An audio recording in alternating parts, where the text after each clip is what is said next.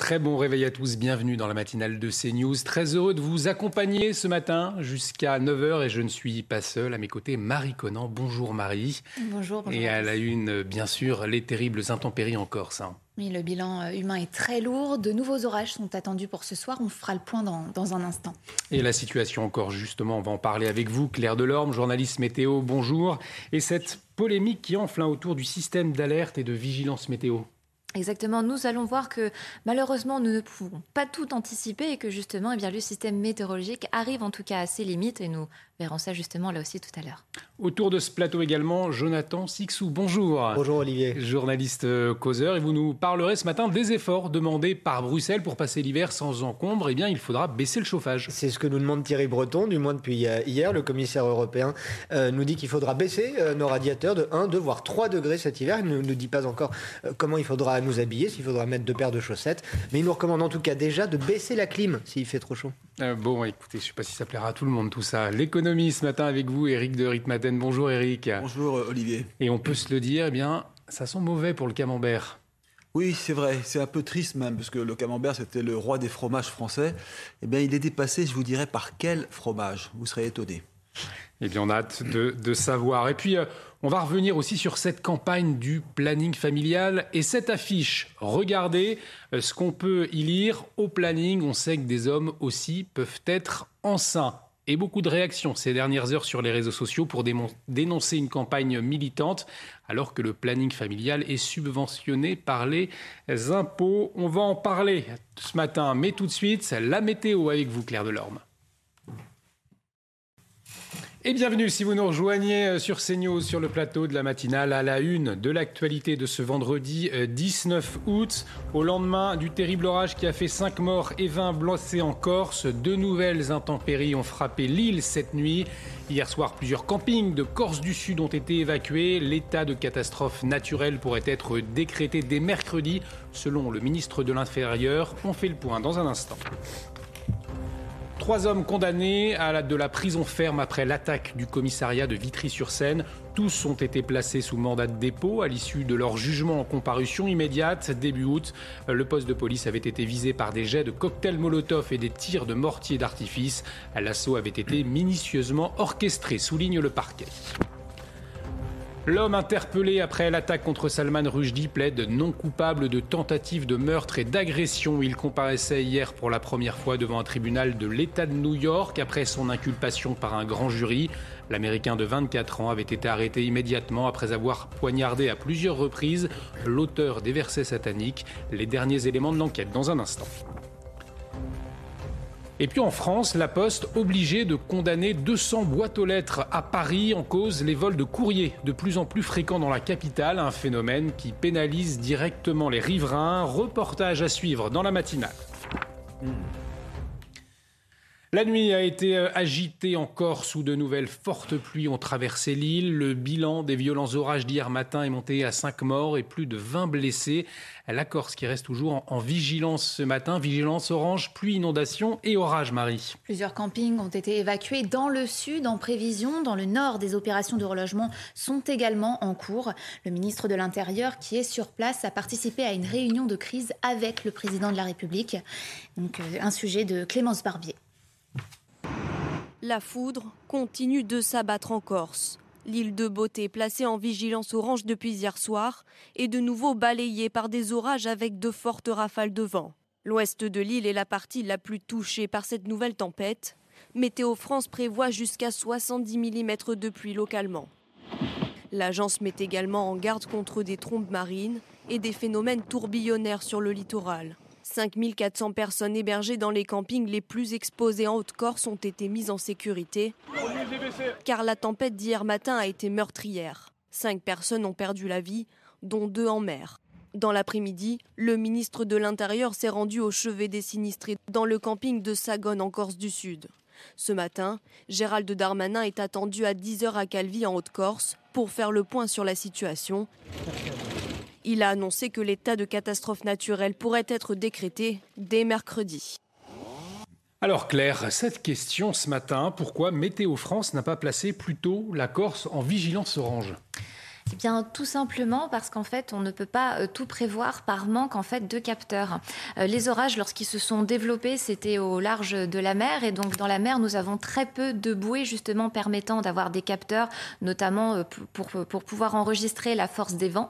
Donc ça, ce sont généralement des images donc par radar ou par satellite qui nous permettent d'anticiper ces phénomènes. Mais si on n'a pas les relevés sur place, il est très difficile de pouvoir déterminer l'intensité. Donc en fait, ces orages qui se sont développés en mer, et eh bien lorsqu'ils ont gagné la terre corse, c'est à ce moment-là que Météo France a pu se rendre compte de la force et de l'intensité de ces vents.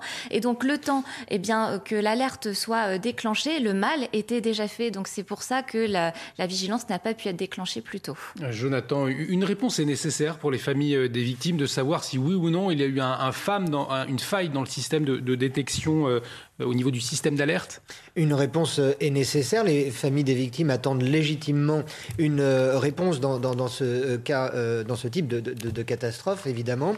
L'État, comme vous le soulignez, ne peut pas, n'a pas pu prévenir en amont de cette catastrophe, mais en aval, là où l'État doit être présent, c'est pour soutenir les familles des victimes, les soutenir moralement, les soutenir aussi, évidemment, financièrement. Et Gérald Darmanin est en Corse encore aujourd'hui hmm. pour évoquer tous ces points, puisque c'est là qu'il pourra être euh, réellement euh, utile. Il est parfaitement dans son rôle de ministre de l'Intérieur depuis hier euh, en étant sur l'île de Beauté. Et le chef de l'État qui est à Brérançon, qui est mobilisé également, hmm. discret, à sa place. Comment est-ce que le chef de l'État, me semble-t-il, est sur cette affaire à sa place, comme il l'est, l'est sur d'autres affaires depuis le début de l'été. C'est-à-dire qu'officiellement, il est en vacances, ce qui ne l'empêche pas de monter au créneau discrètement quand il le faut. et c'est encore une fois au ministre de l'Intérieur d'aborder ce, type euh, de questions et de gérer ce type de dossier, bien que nous savons qu'Emmanuel Macron a présidé euh, hier une réunion de crise par téléphone depuis Brégançon. Et de violents orages, Jonathan, qui n'épargnent pas non plus nos voisins italiens. Hier, deux personnes sont mortes en Toscane, un homme à Luc et une femme à Carrare-Marie. Les deux personnes ont été euh, tuées par des chutes d'arbres, d'après la presse locale. Une cinquantaine de blessés est à déplorer. Quatre personnes ont été transportées d'urgence à l'hôpital après qu'un toit euh, soit tombé sur leur voiture à Berga.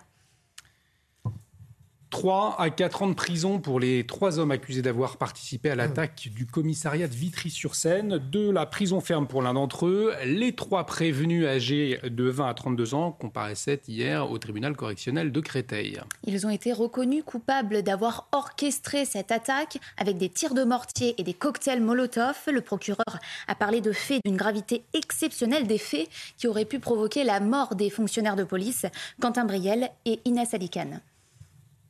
Ils avaient été interpellés mardi matin. Trois hommes âgés de 20, 28 et 32 ans ont été condamnés hier par le tribunal de Créteil à 3 et 4 ans de prison ferme, mais également à 5 ans d'interdiction de droits civiques, un symbole fort pour s'en être pris à un commissariat.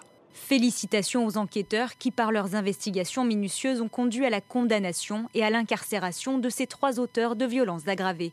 La préfecture de police renouvelle son soutien aux policiers de Vitry-sur-Seine agressés. Les trois individus ont été reconnus coupables de violences aggravées sur personnes dépositaires de l'ordre public. Deux d'entre eux étaient déjà connus des services de police. Mamadou D, condamné à 17 reprises, notamment pour violence avec armes, ainsi que Mohamed B, pour trafic de stupéfiants.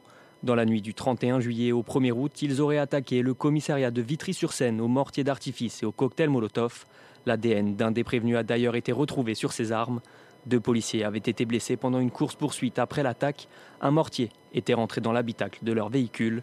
Selon le parquet, des messages sur l'application Snapchat ont montré que l'opération avait été organisée par un groupe d'individus. Si la défense n'a pas voulu s'exprimer, les trois hommes ont désormais une dizaine de jours pour faire appel de la décision. 3 à 4 ans, de prison ferme, Jonathan. Euh, au vu des faits, une peine suffisamment lourde? Les peines pouvaient aller jusqu'à 10 ans de prison, hein, c'est à peu près ce qui est prévu par, par la loi. Euh, si ces individus euh, font leurs 3 à 4 ans de prison dans l'intégralité de leur peine, dans la globalité de leur peine, et qu'il n'y a pas de remise à, mi-parcours, si vous me permettez l'expression, ce sera déjà ça de fait. Reste à savoir que les situations, les circonstances d'un emprisonnement aujourd'hui ne permettent pas de sortir de prison en étant un ange de cœur, et on ne sait pas du tout comment et dans quel état d'esprit ces trois individus sortiront de prison. Euh, ils sont très jeunes, hein, ils ont entre 20 et 22 ans. Ils ont préparé, ils ont vraiment participé à, la préparation de, cette attaque qui, quand on lit la, description de, est, assez terrifiante. C'est-à-dire que ça a été vraiment, et les termes sont très justes, minutieusement préparé. Il y a des, lanceurs de, mortiers d'artifice qui ont été installés à des barrières aux abords du commissariat. La grille même du commissariat a été bloquée par les assaillants pour empêcher les policiers de se protéger. L'une des voitures, on a relevé 56 ou 58 hmm. impacts de, de mortiers sur, sur le véhicule. Enfin, c'est très très grave encore une fois. Et donc, le fait qu'il y ait une peine ferme qui soit prononcée, on ne peut que s'en féliciter, vu que dans d'autres cas, euh, parfois très graves, des peines avec sursis le sont. Euh, reste euh, à savoir si les autres individus, parce qu'ils n'étaient malheureusement pas que trois à mener cette opération terrible, si les, autres, ils étaient peut-être une vingtaine, mm. pourront l'être arrêtés. Et on en parlera à 6h45 avec Eddy Debos, c'est le secrétaire régional adjoint Alliance Val-de-Marne. Il sera justement en liaison avec nous. On en vient euh, à l'agresseur présumé de Salman Rushdie qui a plaidé hier non coupable des faits qui lui sont reprochés. Adi Matar est soupçonné, je vous le rappelle, d'avoir tenté d'assassiner l'écrivain euh, britannique de 75 ans euh, il y a une semaine, Marie. Cet Américain d'origine libanaise a comparu pour la première fois devant un tribunal de New York. Le juge a décidé de le maintenir en détention provisoire sans libération possible.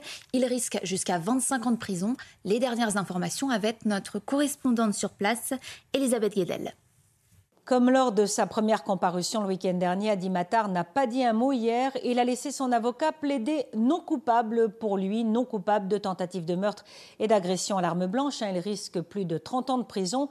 Mais s'il n'a pas parlé au tribunal, le jeune suspect américain euh, d'origine libanaise s'est exprimé en revanche dans la presse tabloïde. Hein. Il a accordé 15 minutes d'interview vidéo au New York Post depuis sa prison dans le nord-ouest de l'État de New York. Il s'est dit surpris que Salman Rushdie ait survécu à ses blessures après avoir reçu une dizaine de coups de couteau. Mais ce qui est intéressant, c'est ce qu'il pense de l'écrivain britannique. Hein. Il semble s'être documenté à partir de vidéos de ses conférences regardées sur Internet. Il dit ne pas aimer l'homme qui a, selon lui, attaqué l'islam. Il le trouve malhonnête, mais il avoue n'avoir lu que deux pages des versets sataniques. Dans cette interview, il ne cache pas son admiration pour l'ayatollah Khomeini sans dire pour autant s'il a cherché à exécuter sa fatwa euh, lancée en 1989. Les enquêteurs cherchent toujours à savoir si euh, Adi Matar agit seul ou avec un soutien de l'étranger. Effectivement, Jonathan, l'un des enjeux, c'est de déterminer s'il y a d'éventuels commanditaires parmi les gardiens de la révolution euh, iranienne. Alors pour le moment, soyons très très prudents, hein. on, ne sait pas euh, ce qu'il en est. Euh, on observe également une extrême prudence de la part des réactions politiques vis-à-vis de l'Iran. Je vous rappelle que ben, l'Iran va peut-être être, l'un de nos fournisseurs de, pétrole dans les mois qui viennent, donc autant ne pas froisser les, ayatollahs de, qui sont hmm. au pouvoir sur place. Hmm. Quoi qu'il en soit, même s'il s'agit pour le moment d'un homme qui a agi seul, on voit avec les éléments de cette interview euh, le, caractère totalement illuminé de son acte. Il ne comprend pas que Salman Rushdie ne soit pas mort alors qu'il a tout fait pour l'égorger. Parce que, soyons précis, il a voulu l'égorger. Ce n'était pas des coups de hmm. couteau euh, donnés un peu euh, n'importe où sur, sur son corps. le fait qu'il n'en revienne pas, que Salman Rushdie n'ait pas succombé à son attaque, dit quelque chose quand même de son caractère assez fou, halluciné. Je reviens sur ce, sur ce terme, halluciné ou illuminé. Et puis, l'ignorance crasse de cet individu qui dit n'avoir lu que deux pages euh, de, Salman Rushdie, de s'être documenté en, regardant des, vidéos sur Internet, ça fait euh, un peu maigre, si vous me permettez l'expression, comme, euh, comme, comme, façon d'étoffer un peu un, dossier avant de, de s'attaquer à quelqu'un à tous les sens du terme. Et on suivra tout cela de très près, bien évidemment, sur CNews. On va vous parler maintenant de cette histoire, de cette histoire émouvante en rapport avec la Seconde Guerre mondiale. C'est l'histoire de Léandre. C'est un jeune Canadien de 14 ans et il a traversé l'Atlantique pour porter le casque de son arrière-grand-père Marie. Et son arrière-grand-père qui a combattu pour la France il y a 80 ans en Normandie lors de l'opération Jubilé sur le port de Dieppe, occupé à ce moment-là par les Allemands. Cet arrière-grand-père avait été fait prisonnier. On écoute Léandre. 75 ans plus tard, retrouver le casque de mon arrière-grand-père, euh, c'était un peu euh, un rêve de voir ce casque-là. C'est revenir comme dans l'histoire de, mon arrière-grand-père, puis dire que il, s'est passé des choses ici. Euh, il, y a une histoire de ma famille qui est venu, est venu essayer de libérer la France. Donc, euh, moi, je trouve ça émouvant. Allez, tout de suite, sans transition, c'est l'heure de votre chronique sport. Et on démarre avec du football. Marie et Nice qui s'est incliné hier contre le Maccabi Tel Aviv en barrage aller de la Ligue Europa Conférence. Score final de 1-0 pour les Israéliens. Les Aiglons se sont, euh, ont subi l'ouverture du score à la 73e minute du jeu. Ils auront même pu encaisser un autre but sans le sauvetage de Melvin Brad sur sa ligne. Match retour jeudi prochain à Nice. Et du tennis avec euh, Caroline Garcia qui s'est qualifiée cette nuit pour les quarts de finale du tournoi de Cincinnati. La Française 35e mondiale a battu la Belge Elise Mertens en 2-7, 6-4, 7-5. Ça faisait 4 ans que Caroline Garcia n'avait pas atteint ce stade dans un tournoi WTA 1000. Et puis de l'athlétisme également avec la finale du 400 mètres haies qui a lieu ce soir et ce sera à 22h. Trois Français sont en lice pour une médaille. Wilfried Apio, Ludwig Vaillant et Victor Corollet. Ils ont réalisé les deuxième, quatrième et huitième temps des demi-finales. Et du rugby avec à deux semaines de la reprise du top 14, on va faire le lien, euh, un focus sur le stade toulousain plus précisément. Le club quatrième l'an dernier s'est renforcé à l'intersaison. Cette année, Toulouse va devoir gérer les matchs de championnat, de Coupe d'Europe, mais aussi l'absence de certains internationaux qui joueront avec leur pays. Regardez.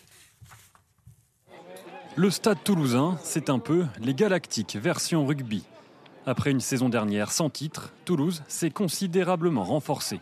Il y a du monde, il y a de la concurrence et, et forcément que ça servira le groupe, j'en suis certain. Symbole de cet effectif pléthorique, le poste d'arrière, à Thomas Ramos et Juan Cruz Malia, ajouté désormais Melvin Jaminet, titulaire avec le 15 de France, et Ange Capuzzo, pépite du rugby italien. La concurrence, c'est indéniable, elle est là, hein, euh, puisqu'il y a beaucoup, de, il y a beaucoup de, joueurs à chaque poste. Ça a été souvent le cas ici au Stade Toulousain d'avoir euh, plusieurs euh, joueurs de grande qualité au même poste, notamment sur ces lignes arrière. Donc c'est sincèrement rien de nouveau, rien de nouveau pour le club. Pourvoyeur majeur du 15 de France, le Stade Toulousain avait perdu des points pendant l'hiver la saison dernière. De 64% de victoires avant le tournoi à 33% pendant les doublons. Une déconvenue que Toulouse ne veut pas revivre. Nous, notre, notre rôle, c'est d'être le plus performant possible à tout moment de la saison, donc période internationale euh, comprise. Si on veut jouer les deux compétitions, maintenant, c'est euh, obligatoire d'avoir euh, beaucoup de joueurs à tous les postes, parce qu'on voit que, que c'est très dur de jouer le championnat, la Coupe d'Europe, plus les doublons quand il y a des internationaux qui, qui partent. Le stade toulousain semble donc armé pour passer l'hiver. Mais cette saison s'annonce particulière avec le début de la Coupe du Monde, moins de trois mois après la finale du championnat. Et dans un instant, on va revenir sur cette conséquence de la sécheresse et qui concerne des millions de personnes, les fissures dans les maisons. On vous explique tout, euh, mais avant, on marque une pause. Restez avec nous sur CNews. De retour sur le plateau de la matinale, bienvenue si vous nous rejoignez dans un instant. On va vous parler de cette conséquence de la sécheresse et qui concerne des millions de personnes, euh, les fissures sur les maisons. Mais tout de suite, c'est le rappel des titres avec vous, Marie. Un nouveau témoignage accablant contre Benjamin Mendy. Une jeune femme de 20 ans affirme avoir été violée à plusieurs reprises pendant une nuit il y a deux ans. Devant le tribunal de Chester, elle affirme que le footballeur a tenté d'obtenir son silence. Benjamin Mendy lui aurait proposé de venir les jours suivants si la femme ne disait rien. Le tabac et l'alcool figurent en tête des causes de cancer dans le monde. C'est ce que nous révèle une vaste étude publiée aujourd'hui impliquant plusieurs milliers de chercheurs dans le monde. En première position et de loin le tabac suivi de l'alcool, les auteurs insistent sur l'importance d'un diagnostic suffisamment précoce. Après un beluga il y a deux semaines, un phoque a été aperçu euh, dans la Seine avant-hier. L'animal aurait été vu près de Laval, pose Amfréville. Dans l'heure, une colonie de phoques s'est installée sur l'estuaire de la Seine il y a plusieurs années. L'une des conséquences de la sécheresse à présent, dont on parle moins, mais qui concerne des millions de Français, eh bien, ce sont les fissures qui apparaissent sur les murs de nos maisons, Marie. Avec euh, la multiplication des épisodes de sécheresse, eh bien, ce phénomène est de, est de plus en plus fréquent, mais vous allez voir que leur prise en charge par les assurances peut être complexe. Dans les Deux-Sèvres, une association se bat pour faire changer les choses. Un reportage de Michael Chaillot. Voilà, nous sommes partis euh, six jours en vacances au mois de juillet mi-juillet, on est revenu, une fissure euh, juste euh, apparue. Et une autre au-dessus de la porte d'entrée, sans compter la fenêtre de la chambre qui ne ferme plus. Aucun doute sur l'origine, il n'a quasiment pas plu depuis deux mois. Apparemment, j'ai de l'argile A4, donc très sévère, très réactif à la stress et au gonflement une fois qu'il y a de l'eau. Des fissures qui apparaissent quand en séchant l'argile sous la maison se rétracte. Bis repetita pour Arnaud qui subit le phénomène depuis 2011. Près de 200 000 euros de travaux ont déjà été réalisés. Tout ce qui est en gris, c'est ce qui a été réparé. Et on voit que euh, au bout d'un an et demi, euh, c'est refissuré de nouveau. Ça, c'est la, la fissure qui est euh, la plus impressionnante chez nous. Chez Fabienne, comme chez Arnaud avant elle, les travaux seront pris en charge par l'assurance, car un arrêté de catastrophe naturelle sécheresse couvrant leur commune a été publié. Une condition sine qua non qui, selon ces militants associatifs, laisse de côté de nombreux propriétaires, notamment ici en Deux-Sèvres. L'arrêté de fin juillet et l'arrêté qui a été publié début août concernent 24 communes des Deux-Sèvres en tout. Mais il faut bien se dire que dans quasiment toutes les communes des Deux-Sèvres, il y a des personnes qui ont des problèmes de fissures. Certaines personnes attendent depuis trois ans un arrêté de catastrophe naturelle. En France, selon les autorités, 10 millions de maisons risquent de fissurer à cause de la sécheresse. Vous l'avez peut-être remarqué, si vous habitez à Paris, de nombreuses boîtes aux lettres de la Poste ont été condamnées, Marie condamnés pour lutter contre les vols, les vols qui se multiplient ces derniers temps d'après la Poste. Des serrures électroniques sécurisées sont installées. Regardez, Quentin, Quentin euh, Gribel, pardon. Cette boîte aux lettres est fermée pour des motifs de sécurité. Un message qui apparaît sur beaucoup de boîtes jaunes parisiennes ces dernières semaines, comme ici, rue des Martyrs. Je pense que c'est bien dommage, parce que c'est un service public qui devient de moins en moins accessible. Je trouve ça ridicule, je ne comprends pas. Euh, parce que maintenant, quand j'ai des lettres, je dois aller à la poste. C'est assez loin. Environ 250 des 1600 boîtes aux lettres de la capitale ont ainsi été condamnées. Car selon la poste, les vols s'y multiplient, avec comme objectif de récupérer des chèques ou d'usurper des identités. C'est un phénomène que nous ne connaissions pas les années précédentes. Nos facteurs ont détecté des anomalies, nous avons déposé des plaintes suite à ces vols, mais c'est un phénomène que nous ne connaissions pas. 130 plaintes pour effraction ou tentative d'effraction auraient été déposées par l'entreprise depuis la fin de l'année dernière, contre une vingtaine en 2020. Des délits commis en ouvrant directement les boîtes jaunes grâce à des clés similaires à celles des facteurs. Alors la Poste a décidé d'en modifier les serrures. La boîte aux lettres n'est pas nouvelle en soi. En revanche, nous en avons sécurisé l'ouverture avec euh, la pose d'une serrure sécurisée. Plus de 1000 boîtes aux lettres ont déjà été équipées d'une ouverture électronique similaire, sans clé. Celle toujours condamnée devrait rouvrir d'ici la fin de l'année 2022. Alors Eric, vous vouliez euh, réagir, vous êtes entretenu avec les autorités de la Poste justement à ce sujet. Oui, bien sûr. Alors, il y a des vols, c'est sûr. Hein. Mais ce qu'il faut voir, c'est que le courrier a tellement diminué avec Internet et les emails, comme on appelle, euh, qu'aujourd'hui, c'est vrai qu'il y a trop de boîtes aux lettres en France par rapport aux besoins. Et là, la Poste le reconnaît. Elle a fermé énormément de petites boîtes aux lettres dans les rues, en province comme à Paris. Des vols, mais aussi une affaire de, de coût, donc. Absolument. Euh, on va, euh, on, voulait vous montrer ces, ces, belles images aussi huit jours après la, la mort d'un beluga dans la Seine. Vous allez le voir, 55 000 belugas migrent tous les étés des eaux arctiques vers la baie d'Hudson au, au Canada, Marie. Cet estuaire permet à ces animaux de mettre à bas en toute tranquillité, mais cette zone du globe se réchauffe quatre fois plus vite que les autres parties de la Terre. L'habitat de ces petites baleines est donc mis en danger. Écoutez à ce sujet un scientifique spécialiste des belugas. Les belugas sont des animaux sociaux. Les membres d'un groupe vous rendent visite à d'autres groupes et ils vont se mélanger pour voyager et faire un bout de chemin ensemble. Et ensuite se séparer. Nous parlons ici d'une espèce qui a besoin de la banquise. Les belugas vivent dans l'Arctique, donc nous devons être très inquiets du réchauffement climatique. L'Arctique se réchauffe deux fois plus vite que le reste de la planète. Nous perdons de la banquise de façon extrêmement rapide. Toujours à l'international en Chine, la conférence mondiale sur les robots a ouvert ses portières. L'exposition présente de nouveaux robots comme celui qui fait des tests contre Covid-19 par exemple, Marie.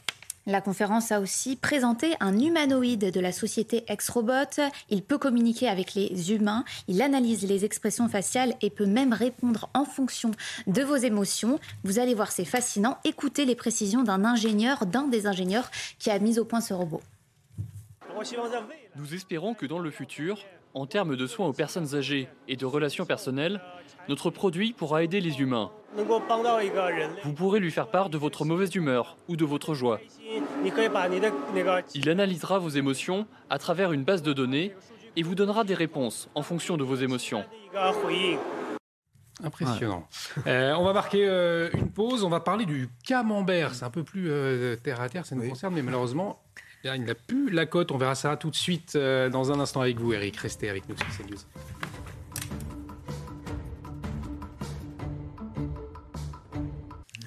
De retour sur le plateau de CNews, on va parler économie avec vous, Eric. Et ce constat eh bien, inquiétant pour le roi des fromages français, le camembert. Il est en passe d'être détrôné par des fromages étrangers.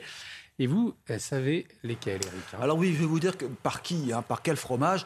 Alors d'abord, c'est une étude agrimaire, hein, c'est le ministère de l'Agriculture, qui révèle finalement ce lent déclin du camembert que beaucoup de Français adorent, qui a longtemps été numéro un, puis ensuite il est passé numéro 2 derrière l'emmental, ce qu'on appelle le gruyère. Mais là, le problème, c'est qu'il va passer, il risque de passer numéro 3 en termes de consommation, derrière la mozzarella, je vous le dis tout de suite, qui serait euh, donc numéro 2. Et ensuite, le fromage à raclette. Mmh. Le camembert donc passerait derrière ces deux fromages. Alors vous allez voir les chiffres, ils sont très parlants, c'est en termes de, de, consommation. Le camembert aujourd'hui, c'est encore 43 000 tonnes par an. La raclette, 39 000 tonnes. La mozzarella, 38 500. Mais ce qui est important, c'est de voir la chute du camembert, moins 18%, alors que la mozzarella monte à plus 55%, vous voyez, sur des chiffres sur 5 ans, et la raclette aussi, qui progresse de plus 43%. On se demande comment ça se fait. Alors, en fait, c'est que tout simplement, le camembert est un fromage qui est réservé au plateau. C'est un bon fromage qui mm. coûte cher. Vous savez que si vous allez chez un fromager euh, de, renom, un camembert peut coûter 7 euh, euros jusqu'à 10 euros. Il y a ceux des hypermarchés, bien sûr, qui sont beaucoup moins chers, mais ils sont moins bons. Mais qu'est-ce qui s'est passé avec le camembert? C'est que le camembert, c'est un, on va dire un peu un fromage cher et un peu riche sur des plateaux. Alors que la mozzarella, elle sert d'ingrédient pour les tomates, de plus en plus on en mange. Et la raclette, le fromage à raclette, on en met maintenant dans les burgers, on en met aussi dans les croque-monsieur. Et finalement, la consommation se met à monter en flèche. C'est aussi une histoire de marketing. Le camembert a, vieilli, c'est toujours des petites boîtes en bois, il n'a pas beaucoup innové, on ne l'utilise pas pour d'autres missions que juste le plateau de fromage en fin de repas. Ça coûte cher, je le disais. Alors, Dommage parce que pour la profession, et là vraiment on peut s'inquiéter pour la profession, vous avez des rentrées d'argent qui étaient très importantes pour le camembert, 319 millions d'euros par an, et eh bien c'est en train de tomber et la mozzarella, elle, gagne du terrain. Dernier point, je termine par là. Mmh. Vous savez, le camembert a perdu énormément de, temps. Il a fallu attendre l'an dernier, 2021, Olivier, pour euh, en fait déposer l'appellation d'origine protégée. Le camembert de Normandie, c'est une protection. On ne peut pas faire un camembert de Normandie ailleurs qu'en Normandie. Mais le mot camembert, lui, n'est pas protégé. Ce qui fait que vous trouvez des camemberts au Japon, aux États-Unis, en Chine. Et là, ça lui a fait du tort au camembert. Ce qui fait que si vous ne faites pas attention dans les hypermarchés, souvent il y a écrit camembert. Eh ben, c'est un camembert en fait d'importation. Et c'est ça qui a fait du tort. En fait, le camembert n'a pas su se défendre à temps. Et aujourd'hui, eh bien, euh, il commence à, souffrir de tout cela. Le roi des fromages, donc, euh, commence à, à s'abandonner. Alors, il y a plusieurs. vous allez peut-être interpréter ça différemment, mais c'est vrai que les Français l'aiment toujours. Il était un petit peu trop cher quand même. Allez, on, est, on va espérer une euh, remontée du camembert, hein, euh, Jonathan. Je vous sentais un peu dépité. Hein, euh, oui, mais il faut le souhaiter, cette remontée du camembert, bien que je n'y crois pas trop, effectivement, parce que c'est un fromage, comme vous le dites très justement, qui est assez cher et puis qui n'est qui pas facile à manger. ça coule. allez, tout de suite, tout de suite la météo des plages, suivie de la météo. Restez avec nous. Et bienvenue si vous nous rejoignez sur le plateau de la matinale à la une de l'actualité de ce vendredi 19 août. Cette campagne du planning familial qui provoque le débat avec une affiche qui affirme que les hommes peuvent être enceints. Sur les réseaux, beaucoup dénoncent le militantisme d'une structure subventionnée et agréée par l'éducation nationale. On fait le point dans un instant. Les opérations de police contre les rodéos urbains s'intensifient. Gérald Darmanin veut trois opérations par commissariat et par jour. Reportage dans la commune de Pomponne en Seine-et-Marne où les forces de l'ordre se mobilisent pour traquer les rodéos sauvages. Le fléau des emballages dans les aéroports, une nouvelle pratique illégale qui consiste à faire emballer les bagages par des travailleurs clandestins avec des tarifs moins chers que les entreprises spécialisées, mais qui provoque des tensions. Notre reportage à suivre à Roissy-Charles de Gaulle. Thank you. Et cette polémique donc autour d'une campagne du planning familial. Regardez euh, cette affiche et cette mention. Au planning, on sait que des hommes aussi peuvent être enceints. Alors, euh, beaucoup de réactions hein, ces dernières heures sur les réseaux sociaux pour dénoncer une campagne militante, euh, alors que le planning familial, on le rappelle, est subventionné par les impôts. Alors, Clémence Barbier nous a rejoint. Bonjour Clémence. Expliquez-nous, pour mieux comprendre cette polémique, c'est quoi le planning familial? Eh le planning familial, c'est un réseau euh, d'associations créé dans les années 1960. Il milite principalement pour le droit à l'éducation à la sexualité ainsi qu'à l'égalité entre les, les, hommes et les femmes. Les centres répartis sur tout le territoire hein, sont des lieux d'écoute, d'information et d'entretien avec des conseillers et des médecins, tous tenus au secret euh, professionnel. Ils sont formés aux questions liées à la vie sexuelle et affective. Alors, qui finance le planning familial? Eh bien, c'est l'État donc nos impôts. Hein. Le planning est agréé aussi par l'éducation euh, nationale. Les entretiens, en revanche, proposés euh, par le planning sont, eux, gratuits pour tous les patients. Également, les consultations euh, médicales, les examens ainsi que les traitements sont gratuits pour les mineurs et les non-assurés sociaux. Alors, quelles sont les principales missions hein, du planning familial hein? L'organisation propose différents services de santé comme la prévention, l'accès à la pilule ou au dépistage contre les, les euh, infections sexuellement transmissibles, également un accompagnement à l'interruption volontaire de grossesse, ainsi qu'une aide psychologique en cas de violence conjugale ou familiale. Merci beaucoup euh, Clémence pour ces précisions. Euh, alors, Jonathan le voit, le planning familial, c'est un, service de, santé. Et en même temps, quand on voit ces affiches, euh, c'est aussi une structure militante, sans aucun doute. Ben, on voit la, dérive de cette structure, effectivement, comme euh, on observe une dérive à peu près similaire dans d'autres structures. Le planning familial est une organisation euh, ancienne, qu'elle fasse de la prévention, de l'aide psychologique, c'est tout cela et va, dans le bon sens. C'est vraiment de, l'aide, du soutien qui a tout le, tout, vraiment le mérite d'exister et d'être financé par de l'argent public. Mais on voit que cette institution a été euh, euh, noyauté, là aussi, euh, comme, comme l'est progressivement l'éducation nationale, par, par des lobbies qui profitent non pas de failles, mais de leviers sociaux, de, leviers culturels, notamment grâce aux, réseaux sociaux, pour instaurer, distiller une idéologie, en l'occurrence une idéologie LGBT je suis euh, assez euh, euh, effaré. J'ai souri, pardon, hein, je, je heurtais personne, mais à titre personnel, quand j'ai vu cette image, je, n'ai pas pu ne, pas cacher un, sourire. C'est parce que nous dit la science, tout simplement. mais c'est ce que, oui, la science est, mère nature. Enfin, je ne sais pas. Le, mais je, vois que l'éducation nationale, qui peine de plus en plus à, enseigner le, français et les mathématiques à, nos enfants, permet en tout cas d'accorder comme il le faut enceinte devient enceinte euh, au masculin et on respecte euh, le pluriel avec le S. Euh, donc ça, au moins, c'est assez rassurant. Et on y reviendra tout à l'heure. On en vient à la lutte contre les rodéos urbains à prison. Il s'intensifie hein, en France. À Pomponne, en Seine-et-Marne, les forces de l'ordre contrôlent les deux roues pour éviter ces pratiques dangereuses, Marie. Le ministre de l'Intérieur, Gérald Darmanin, a fait de ce combat une priorité du quinquennat. 16 000 contrôles ont déjà été effectués depuis le début de l'année. Les précisions de Clémence Barbier les conducteurs des deux roues doivent montrer patte blanche. Permis de conduire, assurance, chaque véhicule est contrôlé.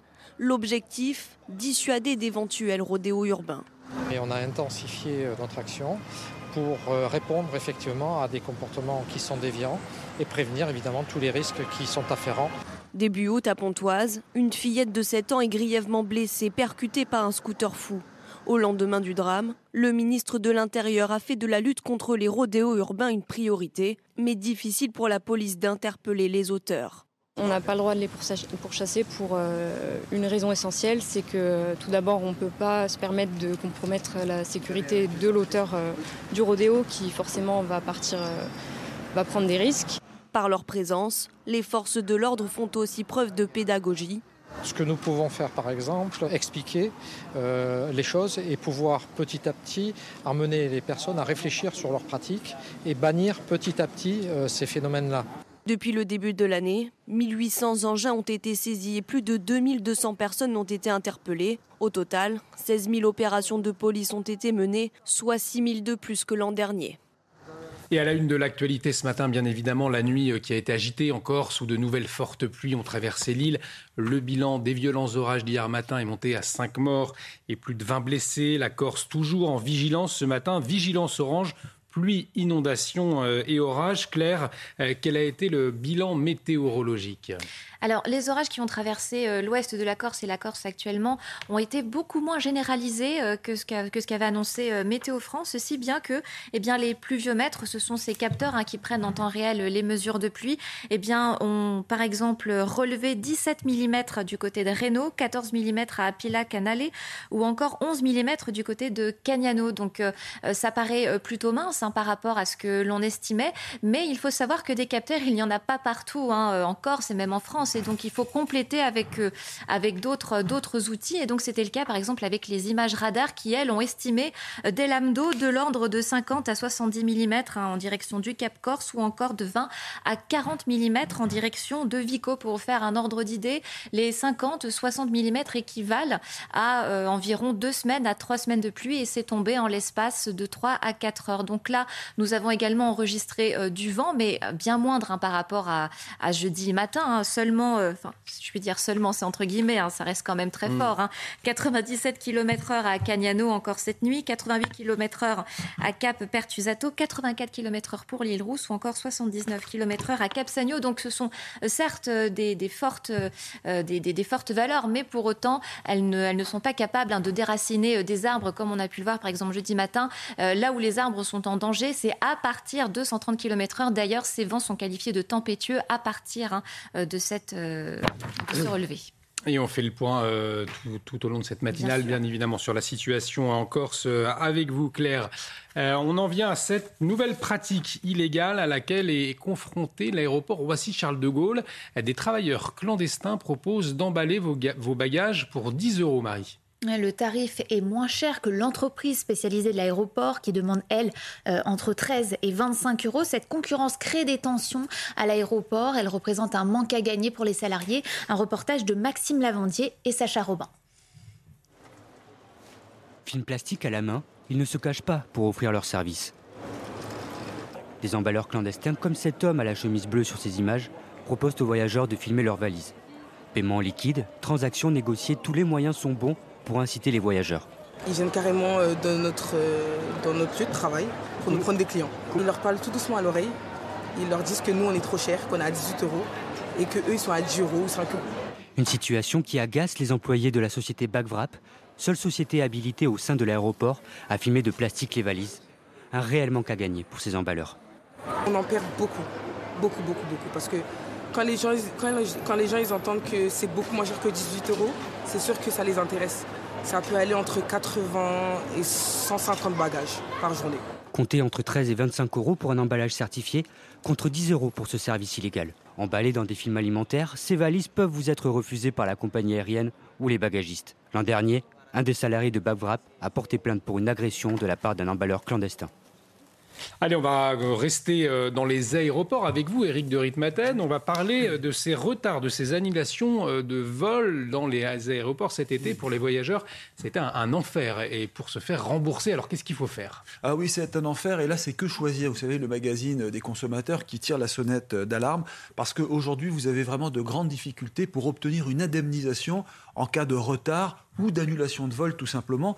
Pourquoi? Parce que tout simplement il y a eu énormément de retards et d'annulations euh, cet été et l'été n'est d'ailleurs pas terminé. Il y a eu des, aéroports complètement saturés avec la reprise du trafic euh, lié à la, période post-Covid.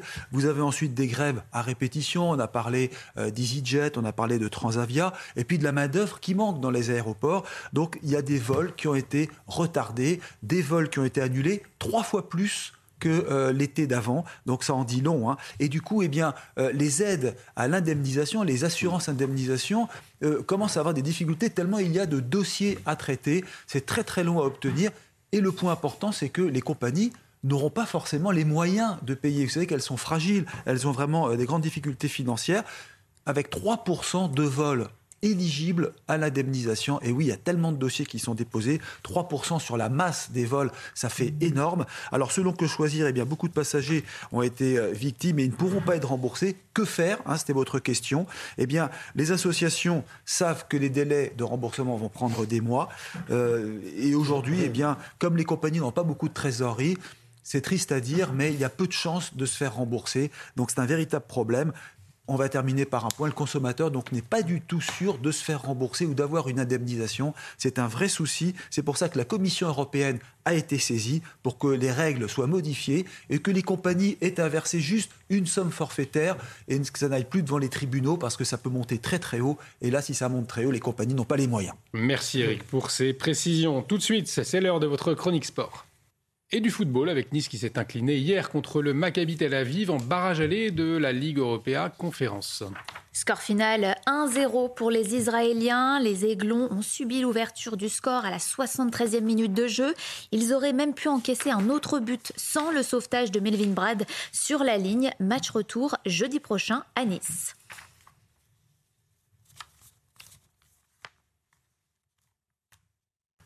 Restez avec nous dans un instant. On va revenir sur la condamnation euh, de ces trois hommes accusés euh, d'avoir euh, participé à l'attaque du commissariat de Vitry-sur-Seine. Trois à quatre ans de, prison. On en parle avec Eddie Debost, secrétaire régional adjoint Valiance Val-de-Marne. Il est en liaison avec nous. Restez sur CNews. À tout de suite. Et bienvenue si vous nous rejoignez dans la matinale de CNews. Tout de suite, le rappel des titres avec vous, Marie. 3 à 4 ans de prison pour les trois hommes accusés d'avoir participé à l'attaque du commissariat de Vitry-sur-Seine. De la prison ferme pour l'un d'entre eux, les trois prévenus âgés de 20 à 32 ans comparaissaient hier au tribunal correctionnel de Créteil. Ils ont été reconnus coupables d'avoir orchestré cette attaque avec des tirs de mortier et des cocktails Molotov. Ils sont de plus en plus nombreux à risquer leur vie pour traverser la Manche et tenter d'obtenir l'asile en Angleterre. Plus de 250 migrants ces quatre derniers jours ont été secourus et cette augmentation, elle se constate depuis le début de l'année. Plus de 18 000 migrants ont tenté de rejoindre le Royaume-Uni. C'est 50% de plus que l'année dernière.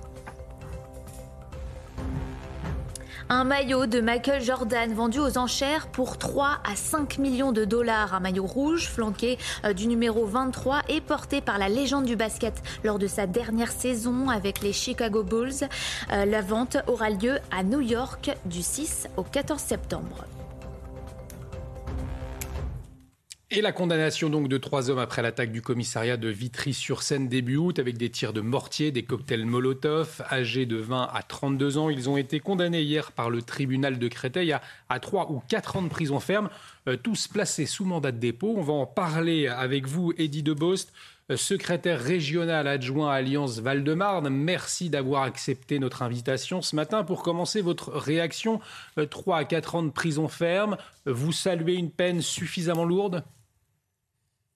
Bonjour. Alors, moi, je salue euh, bien évidemment euh, la peine, mais euh, j'ai surtout hier pris contact avec les collègues qui ont été en effet soulagés et surpris de la décision de la justice. alors, surpris, c'est un peu bizarre en effet comme terme.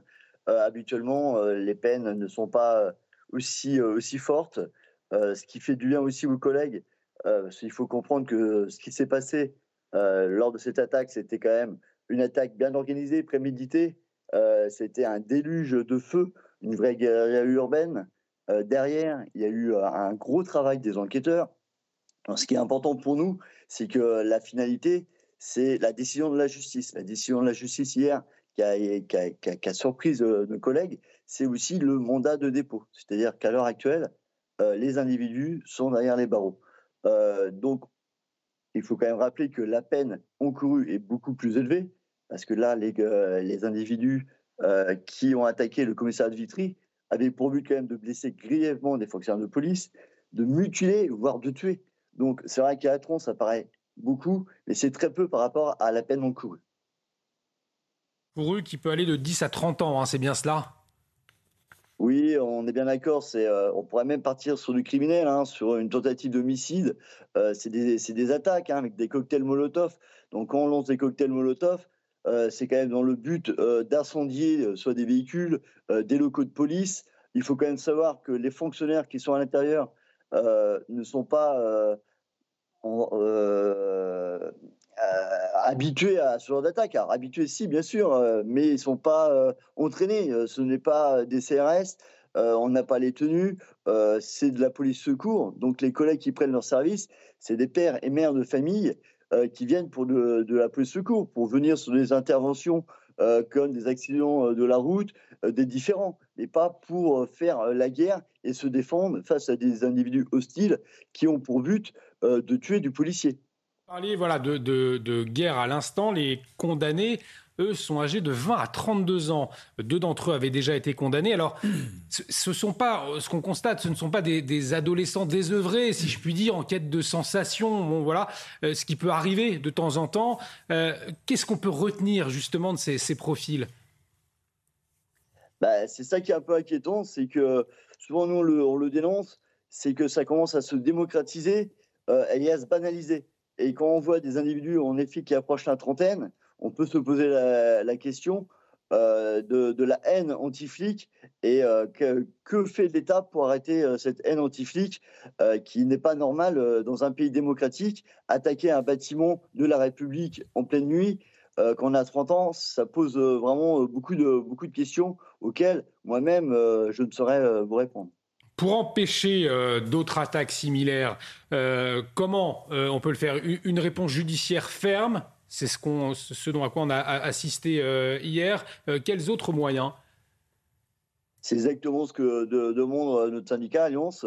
Hein. souvent, notre secrétaire général le dit. Hein, le problème de la police, c'est la justice. Bien évidemment, sans réponse pénale ferme, les individus ont un sentiment d'impunité, ce qui leur donne envie de recommencer.